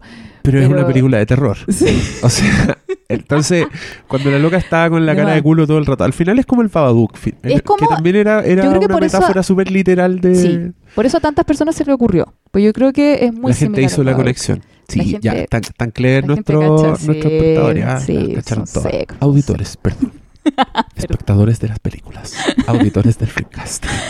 Sí, sí, no, y sí, pues es una metáfora re bonita. Es que sabes que yo, yo, pese a toda mi identificación con la mina, yo veía en ella esta, este rechazo evidente al- al- hacia el cabro chico y la imposibilidad de reconocerlo. Es verdad, es verdad. Y, la, y niñita era normal. Uy, Y la niñita era muy amada. porque la amaban. A ellos la, abrazaban. Pero a ti la niñita te despierta una ternura que no te despierta Kevin. Entonces la Y película está súper bien hecha. Está maravillosamente hecha y eso pasa en la vida real, Diego. Y eso es lo terrible. Oh, Las personas más heridas, weón, regeneran rechazo. El- los niños que les hacen bullying en el colegio son niños que no son amados en sus casas, que los tratan mal, que no se sienten queridos, llegan al colegio y es eso lo que, lo que eh, proyectan. Y generan, ¿cachai? Esta, esta falta de, de cariño y de contención de los otros niños. Y se va perpetuando la cochina. Es terrible. Y claro, los cabros amados, queridos, cuidados, son amables, ¿cachai? Son, son agradables, generan ese otro entorno a su alrededor. Es que, es que salvamos el mundo en este podcast. Ahí está. Ahí está. Anoten esto que acaba de decir la Fer. Aplíquenlo en sus filosofías de vida y, y se va a arreglar el mundo. Pero es que por eso ponte tú, Oye, es que ¿sabéis qué? Quiero decir que hay otra weá que es muy genial de Tenemos que hablar de Kevin. A ver, a ver, a ver. Que es que yo siento que la película en algún minuto corre el riesgo de perder la, capa- la capacidad de metáfora. ¿Cachai? Como que yo empecé a intuir que el buen se había mandado un Columbine. Ajá. ¿Cachai? Cuando, Ah. cuando te empezaron a mostrar los pedazos y todo, yo decía, en uno de los flashbacks se ven que están como muchos adolescentes juntos, entonces yo dije, ya, este weón es, un, es uno de estos gringos locos ¿Qué mató que van al colegio a, a matar gente con pistola. ¿cachai? Y, y me estaba cargando porque estaba sintiendo que los buenos estaban explicando ese fenómeno gringo así, Ah, como con maldad, como con una maldad, claro. Entonces yo estaba diciendo, nada que ver, no- Mm. esa weá es una fantasía. Eh, los weones que disparan tienen otra weá. Y después llegamos al punto, y no, pues el loco no se mandó un Columbine. El weón los mata con arco y con flecha. Ah, Porque el weón es, eh, es otro, es otra cosa la suya. El weón tiene una, una como una crueldad, como un disfrutar la- lo malo. Mm. O sea, el weón, ponte tú, feliz le pone los candados al gimnasio para que los weones no salgan. Esa es una weá planificada. El loco quiere hacerlos sufrir, no los Sí, quiere matar, ¿cachai? Y el weón sale de la weá triunfal. Sale en cámara lenta y se rinde, se tira al suelo, y ahí hice lo que tenía que Qué hacer. mítico, ¿cachai? como lo que tú decías. Sí, pues, weón. Es un ángel de la muerte el weón. sí. Entonces, al, si hubieran hecho un, un tiroteo, Mm. la weá hubiera perdido ese significado. No. Pero lo arreglaron y lo hicieron poético. Oye, fue una weá. Me hizo. Oye, ¿y tú, y tú le sacáis un jugo a la weá maravilloso, me encantó. Pero sí, la, uno tiene que terminar las películas. Ah. Por eso lo que yo les digo a todos siempre. Que la, la weá mitológica me, me dejaste peinar para atrás. Me encantó, me encantó. No, pero es, es bacán. Es que justo yo le estaba contando aquí a la Fran que, eh, que pasaba en la película y le dije el weón se manda un Columbine. Y apenas lo dije, yo dije, no, la cagué. No es eso lo que el weón hace. Porque No, es otra cosa. La- Sí, los mató con arco y, con- y que es algo y los mata con una weá que le, que le regaló el papá. Esa weá también tiene que significar mucho en Porque este. el papá también en le este entregó esa cagada de cabeza que tiene el cabro chico, po. Y el cabro chico terminó echándose al papá y a la hermana. Yes. Y dejó viva a la más culpable de todas. Que se siga castigando. Porque es una, es una simbiosis. Yo me acuerdo que habíamos hablado de eso hoy, cuando yo te- cuando hablábamos de las parejas y de en Gone Girl, cómo este cabro se junta con la psicópata, porque los dos se complementan, ¿cachai? Porque los dos satisfacen necesidades del otro. Y acá yo creo que pasa lo mismo. El hijo y la mamá se necesitaban mutuamente, en una relación más enferma que la cresta, ¿cachai? Pero, pero ella le servía a él y él le servía a ella. Ella le servía a él para alimentar ese odio y esa falta de empatía atroz. Y él le servía a ella para seguir castigándose. Entre varias otras cosas más. Vuelva. Perdón, es que ¿Qué tenía, pasó? ¿Qué tengo pasó? que, tuve que tuitear que te había mandado una lectora de esta película que nos bajara a todos locos. No, no prometa cosas. Después va a salir alguien diciendo, "Ay, no lo encontré tan bacán. Un, un tostito, no, no, no hablemos de esas personas. Oye, pero ¿cachai que lo que te digo también se aplica a esas personas, po? Yo creo que una vez también te dije Sí, po, esa weá respecto a los trolls, sí. Ahí está el, el- ese odio también se está escapando por ahí. Sí, y es muy interesante de ver. A mí me ha pasado, ponte tú en el Twitter, que un par de veces he caído en discusiones, muy pocas veces, y he tratado como de aplicar esa visión, como de ya, este weón es un ser humano, no que es... Está dañado. O sea, sí, no, no necesariamente que está dañado, más, bien pienso, o sea, que igual que yo, o sea, el weón está defendiendo su idea igual que yo. Eh, porque uno tiende, en Twitter me he dado cuenta, uno tiende como a cosificar al otro, o sea, ya el otro no, te, pues, pensáis diferente a mí, vale, callampa, púdrete. Pero cuando veis al otro como alguien, como una persona de donde vienen ciertas ideas, ¿cachai? Y que hay razones para que vengan esas ideas, la otra persona te responde de otra forma. Nu- nunca me ha pasado, sí, un, un par de veces me, me ha pasado sí que me descalifican y es como, ya, chao. Pero en general, ¿sabes que no? Onda, he conversado incluso con una Lola que es facha, sí, reconocidamente facha, y las dos como que empezamos a decir eso, como, oye, qué bacán que voy a escuchar, ay, tú también, sí, como buena onda. Y por dentro, adiós, facha de mierda. Facha de mierda. No, ¿sabes qué? No, onda. Púdrete eh, con tu pirochera en el infierno. No, no, no, pero me ha servido. Sabes que incluso con personas que atiendo eh, he aprendido caleta. Eh, un- una de las personas que atiendo que llegó por el Flimcast, espero que sepas quién eres porque voy a decir algo muy lindo de ti. Él me, me enseñó eso, como que este cabro piensa como nosotros, obviamente, pero tiene amigos fachos. Y yo dije, wow, ¿cómo lo así, weón? ¿Cómo lo así? Y claro, pues está esa capacidad de ver al otro como un ser humano, pues, weón. No como un facho culeado. sino que como, oye, sí, ¿cachai? Eres, eres un ser humano. Y, y- y no juzgar es al, al otro. No, pero Al sí, tiro. eso sí. Pero es, es, es re bonito desarrollar esa, esa capacidad. No, pero yo creo que todos tenemos un pariente facho, po. Y ahí está más que aprobado eso. O sea, ni siquiera, ni siquiera para ti es como, es como tan insignificante dentro de lo que significa esa persona que además es facho. Es como, ah, sí, porque te pones facho. Y no, No. significa ni que sea tonto, ni no que me- sea menos. que merezca morir. No, no me refiero a esa saludo a mi aceptación. madre, querida. ¿Qué facha? Dios mío. No, no me refería a esa aceptación porque esa aceptación es como la aceptación de la mamá del Kevin hacia él cuando era guagua. ¿Cachai? Pero sí esa es, po. Ya. Como ya, weón, te aguanto. Que... No, me refiero a No, otra pues, cosa. es Más profunda. Más como de ver al otro y decir, sí, weón, tenéis derecho a existir. Y que tenemos que desarrollar porque si no vamos a terminar matando a todos los delincuentes pobres. Ya, ¿qué, qué pasó con eso? ¿Qué, qué tenéis que decir al ¿Qué respecto? tengo que decir? Bueno, tú Mira, me, lo, un por- me lo propusiste. Sí, yo te lo propuse. Es que yo creo que tiene que ver con estas películas también. Con, con el que persigáis por un kilómetro a un loco que te intentó robar, que no te robó, Wow. y lo perseguí un kilómetro y lo matáis a golpes. Oye, sí. Entre un padre y un hijo, donde hay dos hueones adultos, uno de los cuales debiera ser una figura de, de guía De- por sobre el otro, son capaces de hacer esta hueá. Ya, ese es un hecho horrible por una parte.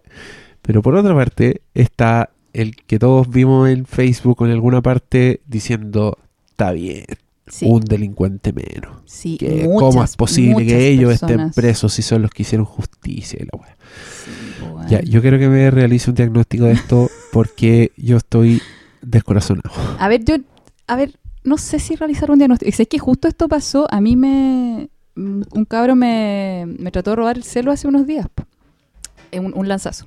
Y yo también salí persiguiéndolo y todo, ¿cachai? Y lo, lo recuperé porque tengo muy buena cueva.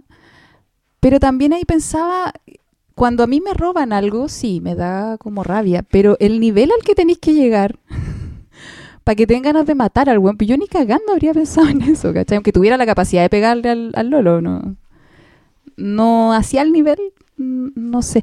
Y sabéis que me, me acordaba cuando estábamos, me acordaba hace dos minutos y medio cuando estábamos discutiendo acerca de si era amor o no lo de Morales, que al weón le quitan algo, se vuelve loco y hace una estupidez. Como que acá yo, yo lo veía como súper eh, equiparado a esto, como que sería como tratar de amor lo que, lo que estas dos personas sentían por su auto. ¿Cachai? Como que, ay, me quitas mi objeto de amor y me vuelvo loco y te hago pebre. Ahí me cagaste. en mi pega. Eh, sí, po. Entonces, no, weón. No, pues o sea, ahí estamos hablando de otra cosa. Ahora, esto es un fenómeno social, cultural. O sea, yo no tengo tele, pero sé que en las noticias aparecen eh, este, estos temas del portonazo tupido y parejo. Mucho, mucho, mucho. Entonces, en, la- en- en las personas que ven tele, yo creo que se va alimentando este odio hacia los delincuentes pobres, eh, esta sensación de impotencia y yo creo, y, que se ve alimentada con muchas otras impotencias que no salen en las noticias, pero que nos siguen pasando, como las colusiones, la FP y todo eso. Y con esa sensación también de que, de que lo que tenía es como una weá mm, invaluable, Sí. que cuesta mucho. Que eso también te lo, te lo alimenta la tele. Obvio que sí, pues Sí, como lo- la deuda, como que saqué una weá en 700 cuotas, es mi auto. y me lo roban y y todavía me no lo lo van a pago. robar, ¿cachai? Como contrate su seguro para que no le roben, con Bueno. el miedo. Horrible. Entonces, final, yo creo que no es tanto el auto como la, eso la confirmación de esa, de esa inseguridad. Como Sí. el sí, tus la- miedos tenían razón, aquí estamos a quitarte Exacto, lo tuyo. exacto. Como todo lo que te dice la tele es verdad. Mira, te están robando el auto. Mira, estos buenos son odiables porque la tele los pinta como, los medios los pintan como buenos odiables. Y eso da pie a que pasen cosas como la- estos linchamientos, ¿cómo se llama? El- los arrestos ciudadanos. Eso, arrestos ciudadanos. No solo les pegan, sino que lo humillan, el, weón que lo, lo alusaron y todo. Es como weón, ya, po. ¿Y qué pasa? Que ahí está proyectado toda esta frustración, esta rabia, esta impotencia, esta sensación también de que parte de nuestra identidad está puesta, está puesta en lo que poseemos. eh, y nos están quitando parte de nuestra identidad y eso es una de las amenazas más atroces que nos pueden hacer. Por eso nos enfrascamos en peleas en Twitter. Porque cuando nos amenazan una creencia que tenemos, esa creencia es parte de nuestra identidad eh, nos quitan algo tan valioso para nosotros y tenemos ahí al objeto de odio, ¿cachai? A nuestro alcance. Entonces, no estamos viendo a la persona, a este pobre sujeto, que no es pobre ya, ¿ok? Pero no estamos viendo a la persona, estamos viendo a este ser, a est- a este conglomerado de impotencia, odio, frustración, rabia, etcétera, contra el que hay que hacerle frente. Entonces, claro, por eso la respuesta es desmedida es absolutamente desproporcionada a lo que la persona hizo. Y ellos dos no son los únicos a- los que le ha pasado eso, si hay varios casos de como de personas que están siendo procesadas por por cosas que pueden ser defensa propia, pero en realidad no, ¿cachai? Porque se, se, des- se descontrola la gente, pues, ¿cachai? Si, eh, eh, esto es toda esa, esa configuración que se da de que te quiten algo importante, de que tenís una, una mm, te han metido en la cabeza, ¿cachai? Mucha frustración, mucha rabia y todo. Y ahí tenés al sujeto en cuestión, po. Este bueno el que te provoca esa rabia. Este bueno el que te provoca esa, esa impotencia. Vamos y matémoslo, po, obvio, po. Si es lo, es lo mejor, es lo más sensato. Y mucha gente también se siente mm,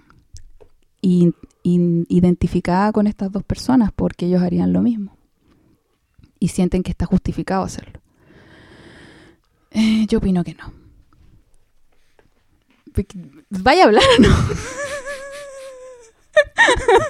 Igual me gusta dejarte sola a ver, a ver, a qué tan lejos llega ahí. Me- ya, voy a seguir hablando. Ya.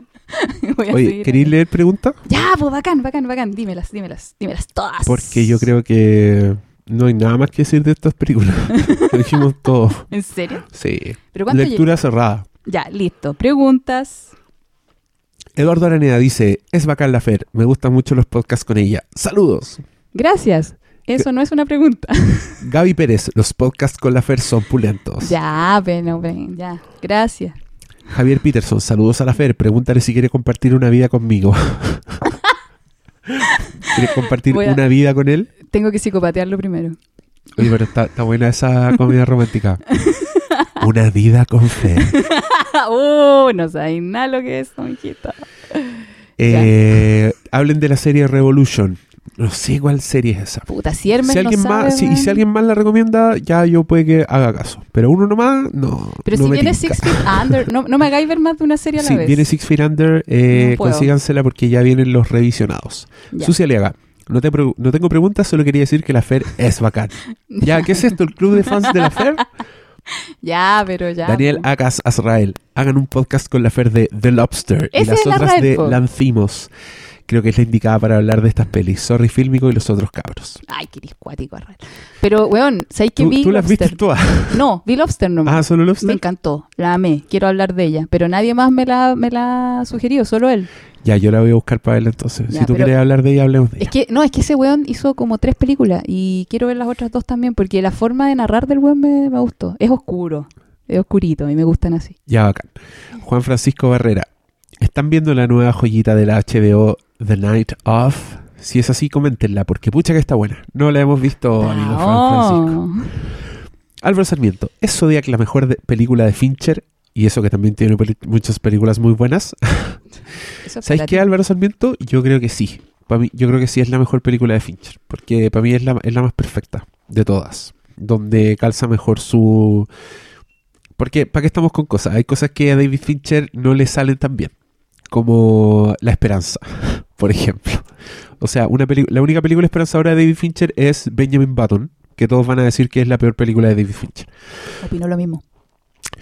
Eh, así que sí, es la mejor. Oscar Ignacio Gutiérrez. Solo quiero enviarle saludos a Fer, que es lo máximo, y tomar en cuenta que debo ponerme al día con Zodiac antes de escucharlos. Un abrazo a ambos. Sí, amigo, póngase al día de las dos veces. Gracias. María Ignacia Montalva, no tengo preguntas, solo dile a Fer, por favor, que ella es genial. Me encanta cuando viene y tiene un me gusta de Álvaro Sarmiento. Ya, lee la pregunta. Esto es el festival del piropo. ¿Qué pasó aquí? Puro amor. ¿Viste aquí? Pura gente, pura gente, pura gente bien criada. Pura gente bien gente criada. criada, criada con amor, gente criada con contención. ¡Ah, la raja! Todos ustedes son personas que crecieron en el amor. Qué bonito, qué bonito. Daniel Velázquez, ninguna pregunta, solo deleitarse con la voz de la Fran. ¡De la Fran! De la Fran, la Fran, Fer. ven para acá. Esta es la Fer. Solo deleitarse con la voz de la Fran. Si quieren escuchar la voz de la Fran, yo no me opongo. Y con lo que dicen los dos, obvio. Gracias por su podcast. Saludos. Fran. Buena onda. Gracias, Fran, te gracias. Alejandro Some. No dijeron cabros en este post. Ah, yo siempre digo cabros. Y el argentino se da cuenta. Los chilenos Mm. pasa piola. Sí, bueno. Me siento altamente ofendido. no, mentira.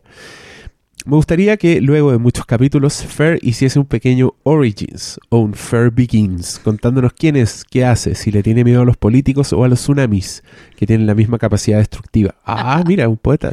Es un poeta. Para aquellos que nos sumamos hace poco, sepamos quererla aún más. Básicamente eso.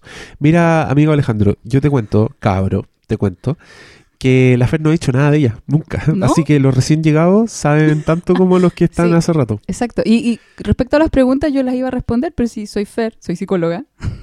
Y sí, le temo a los políticos. Es más, le contaba a Hermes que un día vi a Hernán Larraín en Los, en Los Leones. Lo estaban entrevistando, me miró fijamente y a mí me dio susto. Así que sí, a los tsunamis también les tengo miedo, por eso me encanta vivir en Santiago. Eso es todo lo que diré de mí. Amigo Alejandro, que argentino, googleé a Hernán Larraín en imágenes. Ahí verá de qué está hablando la Fer. Uno de nuestros políticos más buenos mozos. Yeah. Sustito. Ya. Diego Cortés, ¿podrían hablar un poco de la psicología de Batman y algunos de sus villanos que tan bien construidos están como personajes dentro... Ah, ¿qué tan bien construidos están como personajes dentro de su psicología? Un saludo para ambos. Yo acá necesito que Hermes me, me guíe. Y yo voy ahí Es aportando. que grande la pregunta, yo creo que solo con Batman llenamos. Pero Batman, Chuta. la Fer te diría que es un obsesivo. Porque mm, es un loco que no deja, no deja ir la muerte de los padres. Entonces dedica su vida a combatir el crimen, a que a no más personas le pase lo que a él le pasó. Y, mm, y no está el amor. Se detiene, se queda obsesionado. Y de hecho, yo ya me da pena que en todos los podcasts repito el mismo libro que estoy leyendo. Entonces pareciera que soy un weón que se demora tres meses en leer un libro. Y es verdad, yo soy ese weón. ¿Por qué, ¿Por qué la rapidez? Y ahora ¿Para qué- estoy leyendo un libro de Batman, que lo he nombrado en los últimos cuatro podcasts. Ok, ¿cuál es? Se llama The Cape, The Cape Crusade, como la cruzada encapada. Eh, que te habla de la historia de Batman y cómo dio origen a los nerds. A la cultura de los nerds. Pero ahí dice que uno de los ingredientes más apreciados de Batman es su obsesión. Y lo dice tal cual y lo marca en un cómic de los años 60. Y esta, el loco empezó a publicar cómics en el 39. Entonces se demoró 40 años en aparecer, no, eh, 20. 20 años en aparecer uno de los rasgos que para nosotros es fundamental de Batman, ¿Cuál? que es esa obsesión. Ahí, en- por primera vez, pusieron al niño, al niño Bruce Wayne, cuando le acaban de matar a los papás, ¿Mm? hace un juramento.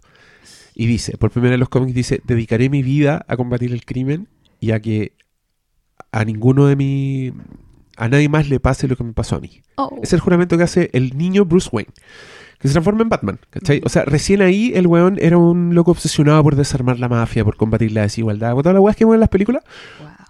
Porque antes era un superhéroe normal. Era un weón que luchaba contra vampiros, contra hombres lobo. Era muy Ah, pa' y no- niño. Y no tuvo un origen hasta 20 Tenía- años después. no tuvo el origen que le conocemos nosotros. Como que sí Ah. tenía un origen, era un millonario, que sus padres murieron, decidió ser, ¿cachai? Pero el, fa- el elemento, Mm. ¿dedicaré mi vida a combatir a los criminales? No, esa weá no existía. Esa weá entró recién en los años 60. Y Wow. ahí está la psicología de Batman. O sea, es que además me gustó mucho que dijeras que es un obsesivo, porque tiene una característica que tenemos los neuróticos, y es el no querer integrar aspectos que considera negativos dentro de su personalidad. Ay, ay, la buena psicóloga. Que es esto como de mm, nunca, nunca él se va a poder, va a poder integrar esta parte como malvada que todos tenemos, este odio hacia los papás, este odio hacia. No, pues, como que el weón le pasó eso y se quebró la, la flexibilidad psíquica necesaria para integrar eso y ese malo y la maldad y, el odio va a estar siempre afuera. Y él lucha contra ello con un, como un intento de no integrarlo a su personalidad. Eso sería un, un weón de verdad, así. Pero hizo una historia muy bonita que han seguido muchas personas. y el No, análisis po. que acabo de hacer es Creo- totalmente que- peregrino. Creo que este loco también le agregaba la obsesión de que no solo era un personaje obsesionado, sino que era un personaje obsesionado omnipotente. Ah, Entonces, como que igual te satisfacía la fantasía de cómo sería un obsesionado con Eh, el poder puro. del dinero. Ah. Capaz de, de hacerse sus juguetitos y todas sus cosas. Entonces, Batman es una fantasía demasiado completa Sí, para los nerds. Eso es lo que dice, dice ese libro. Estoy súper de acuerdo. Me encantan los tipos ideales así de, de personajes, los que te muestran algo como en su forma ideal. Y de los villanos quería, pero es que ahí de los villanos depende cada uno y el Joker es, es como es tan grueso que depende de la historia del Joker, como es su perfil psicológico. Así que Sí, yo creo que es bastante muy, complejo ese muy personaje, al menos por lo que cacho, como para decir, tiene esto y Es nada que más. que complejo, yo creo que son muchas lecturas que le podéis dar Ah. al Joker. Mm. Y depende de la historia. Ahora se puso como de moda una weá que se llama La Broma Asesina, que es un cómic de lo- los 80 que te cuenta el origen del Joker. Y al mismo tiempo como una historia con Batman que está ocurriendo en el presente y el pasado como se... Y el Joker es una víctima, era como un weón que era un Ah. comediante, que liga pésimo y que tenía una esposa embarazada. Y el weón se mete a un crimen muy rasca pa- como para tener plata. Y en e- durante ese crimen el loco se cae a un tonel de químicos donde sale con la piel blanca y el pelo verde. Y ahí el weón se vuelve loco y se transforma en The Joker. ¿No me habéis contado eso? No sé. No sé, güey, porque como pero cacho pero esa ponte tú, esa weá que te conté es completamente distinto al Joker de Heath Ledger. Ah. El Joker de Heath Ledger que ni siquiera tiene un origen. ¿Cachai? Ah. El weón te dice, ¿sabéis cómo tú estas eh, eh, cicatrices y te cuenta una historia y después cuenta otra? Entonces Ah. no, no, no tenéis el cómo creerle. culiao. Claro, Buena. son dos completamente distintos. Pucha, entonces no, depende de la historia. no, Así y que yo tendría que el- saber mucho más de Batman como para poder... Sí, pero igual está buena tu pregunta, a mí me gustó. Pucha, Y lo que, con el que no se podría hacer es con el Joker de Suicide Squad. Porque ese weón sí que no existe. No, Así, la cagó. ¿Por qué? No tiene ni, un- ni un rasgo en esa película, no tiene ni una ¿La historia. estáis spoileando? Ni siquiera tiene un conflicto el weón. Es como que aparece el Joker un rato y sale. Oh. Y después aparece y se ríe y hace como ah, ja, ja", y mata a alguien y Oye, vuelve pero, a salir. pero no te pueden alegar porque esto es como un spoiler. ¿O no? No sé, no cacho, pero... Por, No sé. ¿no? No, no, No, es un spoiler. No. ¿Qué le spoileé? Que es malo el Joker. ¿Eso? Oh, no me puede so- me quitó la sorpresa de descubrir que era malo y por lo tanto me arruinó la película. No, no, un spoiler. Me autoconvencí. Me autoconvencí de que no era un spoiler. ok, ya. Más preguntas. Pero Eh, pregunta, po, Espérate. Alex Fuentes de la Parra. Hola Hermes, qué bacán que vuelve la Fer. Corazón, Lindo. me encantan esos podcasts diferentes.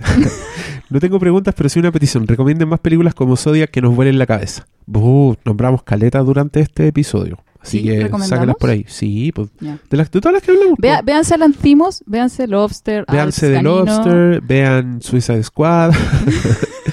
vean, ¿cuál es la otra que nombramos? Bueno, vean Kevin, si no la vieron. Ay, pero van a sufrir. Les digo al tiro. Eh, ya, Felipe Hernán- y vean Mad Max también. Siempre. Felipe Hernán Campos Muñoz. Uno, muy buenos los podcasts con Fer. Ah, este está ordenado. Dos, ¿crees que es real la reacción de Esposito al final de la película El secreto de sus ojos? Me refiero a que ve algo terrible, como el hombre que admiraba resultaba ser un secuestrador y luego sigue su vida como si nada. De hecho, ¿es posible que eso dispare su decisión de confesar su amor a su ex jefa? Felipe Hernán, lo hablamos Sí, eternos. y- Te adelantaste a nuestros temas Oye, porque sí. analizamos profundamente esa escena. Sí, y además que, puta, todos podemos tener reacciones muy inesperadas frente a las cosas que suceden, así que sí, yo lo esperaría en la vida real. Francisco Venegas, qué bueno que cumplirán. Ah, ¿viste? Tenemos integridad. Sí. Desde el punto de vista fliméfilo, ¿no creen que Fincher tuvo un subidón en su filmografía con Zodiac y después no llegó más a ese punto? Eh, a mí me sigue gustando mucho David Fincher, pero sí te cedo que Zodiac es muy superior a las películas que ha hecho después.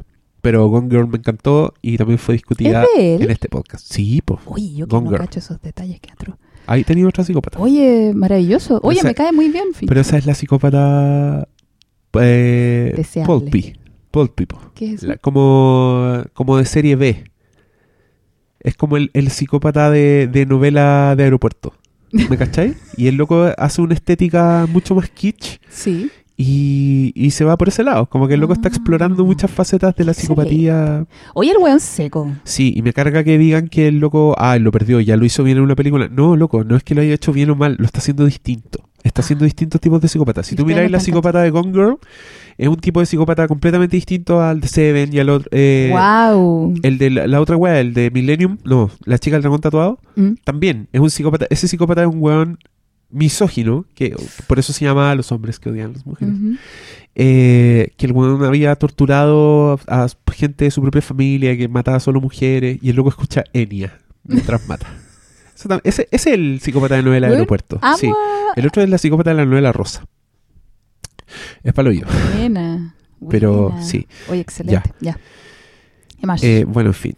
¿Qué, qué más decía él? Siento que no respondió ninguna Ah, no, pregunta. decía, y desde la psicología, ¿podrían detectar alguna patología en Ah. el actuar de Robert, David y Paul? Son el, el trío de, De Zodiac. de investigadores, de obsesionados en Zodiac. sí, el periodista, el detective y el caricaturista, ya. que finalmente es el que más logra acercarse a la verdad. Yo te había dicho que el caricaturista era un, un pelín Asperger. Ah, ¿sí? Sí. Sí.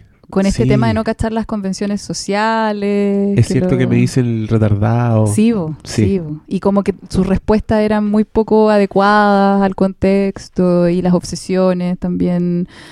A veces, es que trato de no caer. Igual caigo en esto de etiquetar mucho. No me gusta. Incluso un- una, una crítica que recibí en uno de los podcasts se, se refería a eso, ¿ah? como esto de categorizar a, la- a las personas bajo algo o categorizar la- los comportamientos bajo una etiqueta tampoco es tan recomendable. Pero claro, si me piden diagnóstico, ese cabro Asperger. Y obvio. Medio preámbulo para decir. Para decir No, sí, pero sí, lo voy a etiquetar. Lo voy a etiquetar terrible todo el rato. Asperger. Es terrible Asperger. Es que sabes que yo una vez. Ah, pero esto no lo publiqué en mi perfil laboral. Pero a mí en general, eh, los rasgos Asperger me son súper eh, agradables. Como que me, me encanta la gente que tiene como esa. Esa incapacidad de cachar el doble sentido, la, la literalidad. ¿Por qué? ¿Por qué te gustan? Me siento, yo creo que me siento un poco identificada. Porque en general eh, me ha pasado, yo ahora, ahora me he trabajado a mí misma, pero yo en general he tenido como muchas experiencias muy desagradables en el ámbito social. Porque no me sabía medir con mis comentarios, ocupaba bromas muy pesadas que no, que no, que la gente como que no, no le caen bien. Y claro, y tuve que ir aprendiendo como a, a manejar eso, ¿cachai? Y, y, me, y, y entiendo mucho las dudas que tienen las personas que tienen rasgos Asperger, porque no entienden ciertas cosas. Por ejemplo, ¿por qué mentimos? Porque para ellos mentir es cuando te preguntan cómo estás y tú decís bien, si no estáis bien. ¿Cachai? Como, ¿y por- por- ¿Pero por qué mentí? Digo, no, no es mentir, ah, en fin. Esas sutilezas, ¿cachai? Pero bueno, en fin. Hay, hay, hay eh, películas donde se trata el tema Asperger que podríamos hablarlo, que a mí me encanta. En fin. ¿Como cuáles? Pero tírate po, unos nombres. Lo que pasa es que no, no es una película muy buena, pero hay una que se llama Adam, que yo la vi y dije, oh, sí, pero no es tan buena, podríamos buscar más. Oigan, Adam. Cabros, si conocen alguna película donde se trate ese tema, que a mí, a mí me encanta ese tema, eh, porfa, recomiéndenla, ¿ya? Pero para ver una buena, porque Adam yo no la encontré tan buena. Pero ahí se sale una persona que tiene Asperger, en fin, autismo, ya. Y desde la Eh, psicología... pod- Robert. Ah, ya. bueno, el alcohólico, Paul- está el, el Paul- alcohólico Avery. pero al, súper alcohólico. Y David, Alcoholismo. y David, que era el detective, no, sí, yo encontré el más sanito de todos. De- depre. ¿Depre? Si me, si me, si me apretáis, falta de sentido. Falta de... Es que si me, si me Sí, apretáis es para verdad. diagnosticar... No, es verdad. ¿cachai? Es verdad. Pero el más sanito desde el punto de vista que es como el más funcional. Es que claro, los depres son súper funcionales, pues los neuróticos son súper funcionales. Eh, y el, el otro, el Paul también, claro, pues, descontrol de impulsos, ¿cachai? Sí, no, en fin. Eh. No me pidan diagnósticos, por favor, porque ahí uno, uno cae como en categorizaciones que al final como que te limitan al personaje, yo encuentro. Es como lo que hace el enneagrama. ¿Te acordáis que me...? Ah, Sí, pues, Sí, vos. el enneagrama. la gente sabe eso. Detestable enneagrama. A mí me cae mal el enneagrama. Sí, no, no podía etiquetar a la gente. A mí, a mí me cae bien el enneagrama por si acá, pero claro, pues no, no, no nos quedemos ahí atrapados en una, en una etiqueta. Estamos en el 2010, jajaja. En el secreto de sus ojos Ya hay una de secuencia que se ven los personajes tapados de pega, suena el teléfono y el que contesta dice, Banco de Sangre, buenas tardes. Mm. Aparte que me cagué de la risa, sentí que por primera vez en pantalla veía algo cotidiano que yo haría. ¿Por qué en pocas películas incluyen secuencias así de cotidianas? Yo What? creo que no es fácil. Yo creo que eh, parte del talento de Campanella es poder hacer esas cosas. Yo creo que es súper difícil mostrar en pantalla cosas que parecen muy cotidianas Y que, y que, sean te dan, y interesantes. que te dan risa y que son interesantes. Eh, pero sí, pues, yo también me acuerdo, era muy gracioso. El, el amigo tenía un sentido del humor increíble Sí. en el secreto de sus ojos. Lo Eh. cual yo creo que es solo para que te duela más su muerte. Oye, yo Porque cuando se murió no lo Campanella podía creer. está es bien es bien es bien manipulador para sus cosas, digámoslo. maldito. Y esa escena es bien terrible. Pero yo, yo, yo creo que no, no muestran como mucha cotidianidad en las películas porque la cotidianidad precisamente pasa inadvertida, po. Entonces tú el- con la película querés provocar Exacto, po. cosas, Y po. no y, y, y por lo tanto es muy difícil de recrear, Exacto. insisto. Y no, y, no, y, no, y no te provoca muchas cosas. Mm, En fin. sí. Y, y cuando es falsa la detectáis muy fácilmente y, y molesta a N. Cuando en las películas las personas son como, hey, ¿cómo estás? Ay, tú otra vez. ¿Cachai? No, tú así. Sí, esta falso. Me están, me están metiendo el pico en el ojo. Lo que dice uno inconscientemente cuando ve mala ficción. Exacto. Marcos Olmos Tagle, a propósito de tenemos que hablar de Kevin. Como padre, ¿cómo manejar, prevenir esa violencia, rabia en el hijo? ¿Cuáles señales atender? ¿Qué tal es la película en el manejo, trato de esas señales? O sea, la película es pésima. o sea, no, pésima, pero Te muestra una pésima manera de manejarlo, sí, pésima manera. que es no lo reprimas. Eh, sí, o sea, ahora yo no soy experta en, en crianza de niños, para nada. Pero eh, creo que no es mi campo, para nada. Pero sí creo que lo más sano en cualquier situación es, como dije hace un rato, explicitar el tema, expresarlo. Quizás no al niño, pero yo creo que lo peor que podía hacer con un niño es fingir cosas. O sea, si estáis enojado, pucha, déjalo a buen resguardo y anda a reconocer tu enojo a otro lado. Eh, no podéis como estar fingiendo como fingía la mina. Yo creo que eso igual es, es un logro de la peli, que muestra que sí, pues, o sea, no, la mina fingía todo el rato, no, no, no había algo, aunque claro, uno puede decir no, pero lo intentaba, pero es que no, pues vos tenéis que reconocer esa cochinada, tenéis que verla, tenéis que... No podéis mentir, po. así. Hey, No mienta, no miente. no mienta. Ese es mi consejo para usted.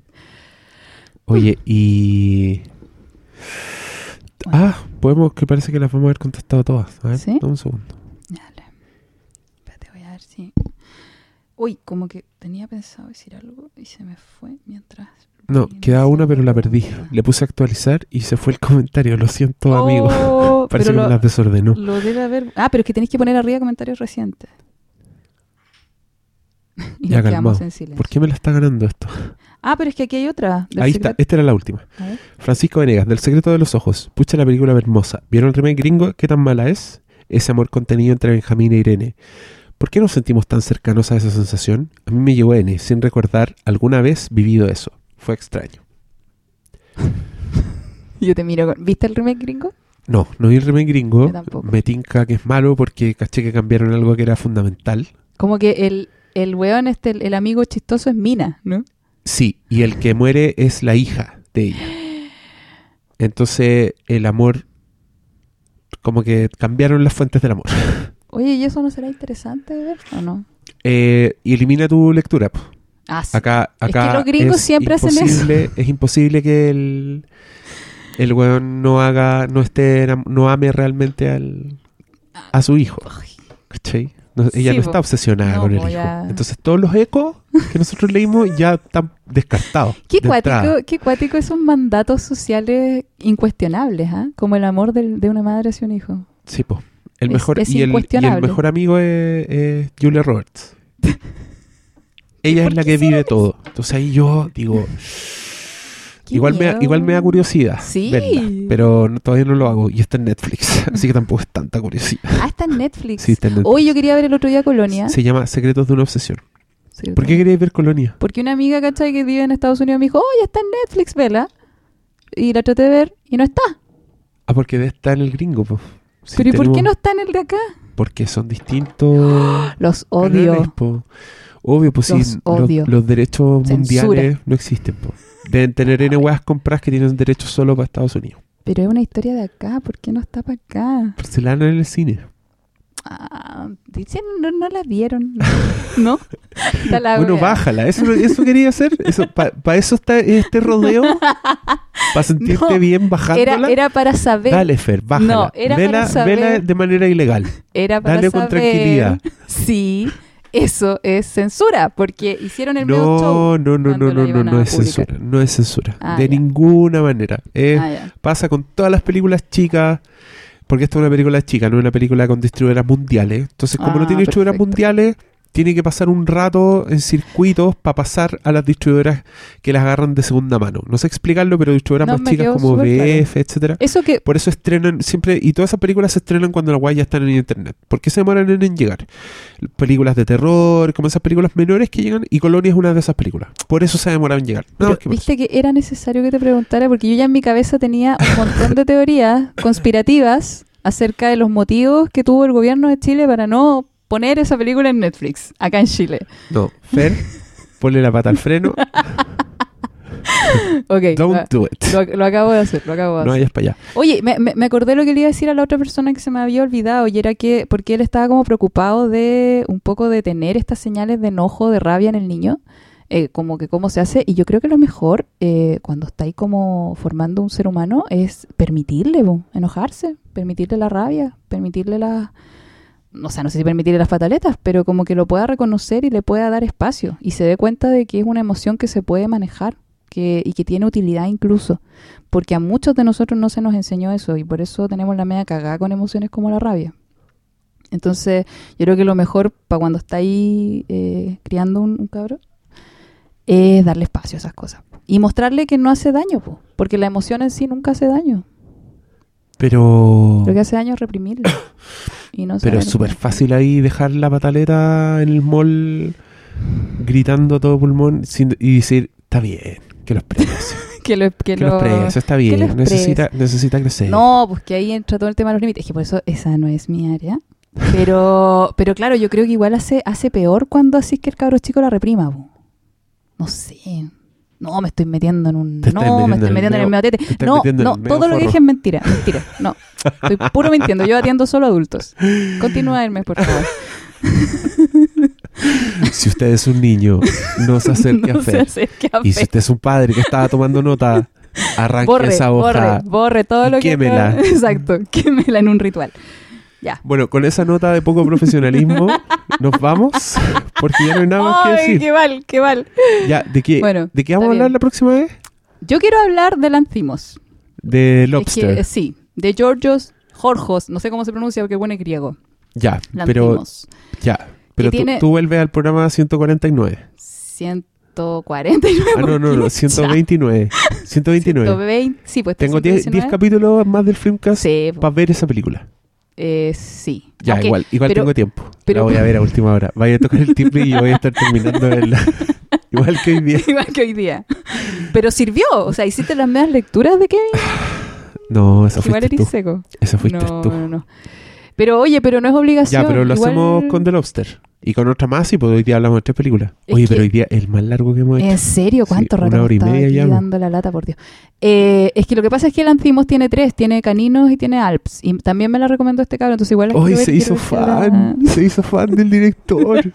No, yo, porque no... estamos hablando- yo les quiero contar No que la. Fer no es capaz de acordarse de una película que vio la semana pasada. Sí, eso es verdad. Y ahora me recitó tres películas de una filmografía que ella no ha visto. Lobster sí la vi. ¿Cómo se llama el director? Eh, es que se llama Jorge Lancimos, pero Jorge en griego. No sé cómo se dice. Georgios. Jorgos. Georgios. Algo así tiene Ya, que pero ser. suena lindo Georgios eso. Lancimos. Georgios Lantimos. Georgios, sí. Ya. Ya, Ahora- ahora lo amo. El medio nombre. El medio nombre. Me No, lo lo que pasa imaginé con un arco así extendiendo sus brazos matando a detrás la del, gente. detrás del fuego. De más. Georgios Lantimos. Pero, pero primero quiero, quiero que veas Lobster y veas si te gusta, porque no te voy a hacer ver una weá que te patee el hígado. ¿Para qué? Ya, pero es que eso da lo mismo. Pues uno, igual, uno igual puede diferenciar las cosas. O sea, yo te diría que tenemos que hablar de Kevin. No me gustó. Mm. No me gustó. O sea, Yo la odié, pero... no la vería de por- nuevo, ¿cachai? Encontré que la estética estaba súper bien para la película, pero no es nada que yo quiera ver así. No, lo, Sí. no la disfruté, ¿cachai? Mm. Entonces, no, no, no sé si te la recomendaría. Pero igual le podéis sacar una foto buena. Ah, Igual podéis hablar de esas cosas y de lo que que se trata. la película para poder No, pues porque yo, jugo. yo ponte tú, te digo con toda certeza, probablemente esta película no la vuelva a ver en toda mi vida. ¿La de Kevin? Sí. Yo tengo que confesarte... Y porque- no tengo para qué. Porque caché que como yo me olvido de todas las películas, eh, tuve, vi de nuevo ayer eh, Zodiac y antes de ayer vi El secreto de sus ojos de nuevo. Pero la de Kevin, no. Chao. No la quiero ver nunca más. Y mi esas dos películas que me nombraste, yo las vería feliz muchas veces. Sí, ¿sabes qué? Sí. De hecho, Zodiac, yo creo que siempre tengo ganas de ver Zodiac. Dios mío. Eso significa cada vez que me junto con alguien y ese alguien me dice, oye, veamos Zodiac, yo probablemente le diría, bueno, veámosla. Hablando de obsesiones. Ya me cabrón. Ya, pues, Ya, da, tu- da tus coordenadas. Ah, ¿verdad? Aquí está la. Fer. Cabro, Si ustedes quieren profundizar en sus propias existencias, si quieren, eh, si tienen temas que les gustaría tratarse, sí. esta cabra, como vieron, es buena cabra y pueden encontrarla en...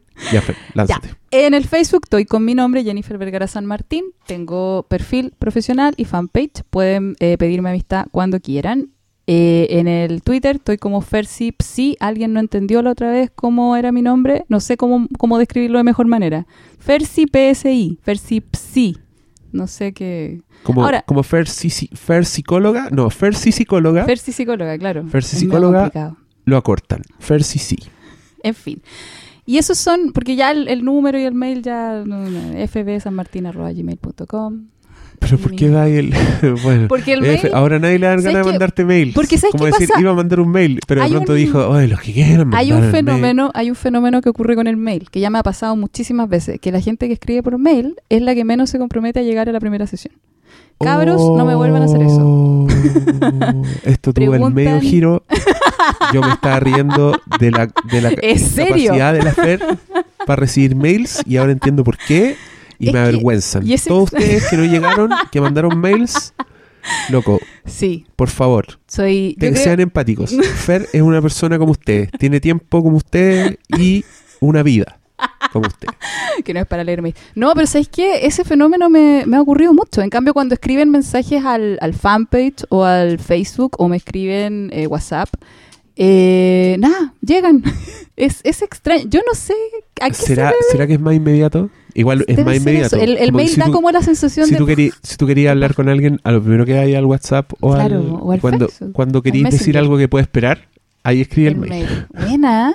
¿Cachai? Entonces, por eso, claro, tengo la sensación de que el mail es como, ya, están tanteando terreno y en una de esas, yeah, que cachai van. Tema, sí. Pero sí, po. y puede ser también que la cosa es un poquito cara. Por eso también instauré que lo puse en mi, en mi Facebook, la conversación saludable, que vale la mitad. Puedo decir el precio, ¿cierto? Es flight. No diga el precio. Ya, ok. Vale la mitad que una sesión normal y es para conversar acerca de temas un poquitito más superficiales que es lo que se tratan en terapia.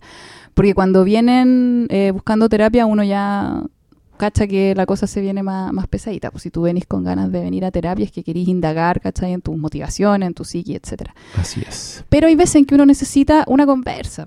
Alguien que te dé puntos de vista eh, nuevos acerca de algo, alguien que te escuche, alguien que con quien como tener una conversa un poquitito más, más liviana, no tan profunda. Y esa vale la mitad. ¡Ay, qué buena, es buena la iniciativa! Conversación saludable se llama. La publiqué en mi Facebook.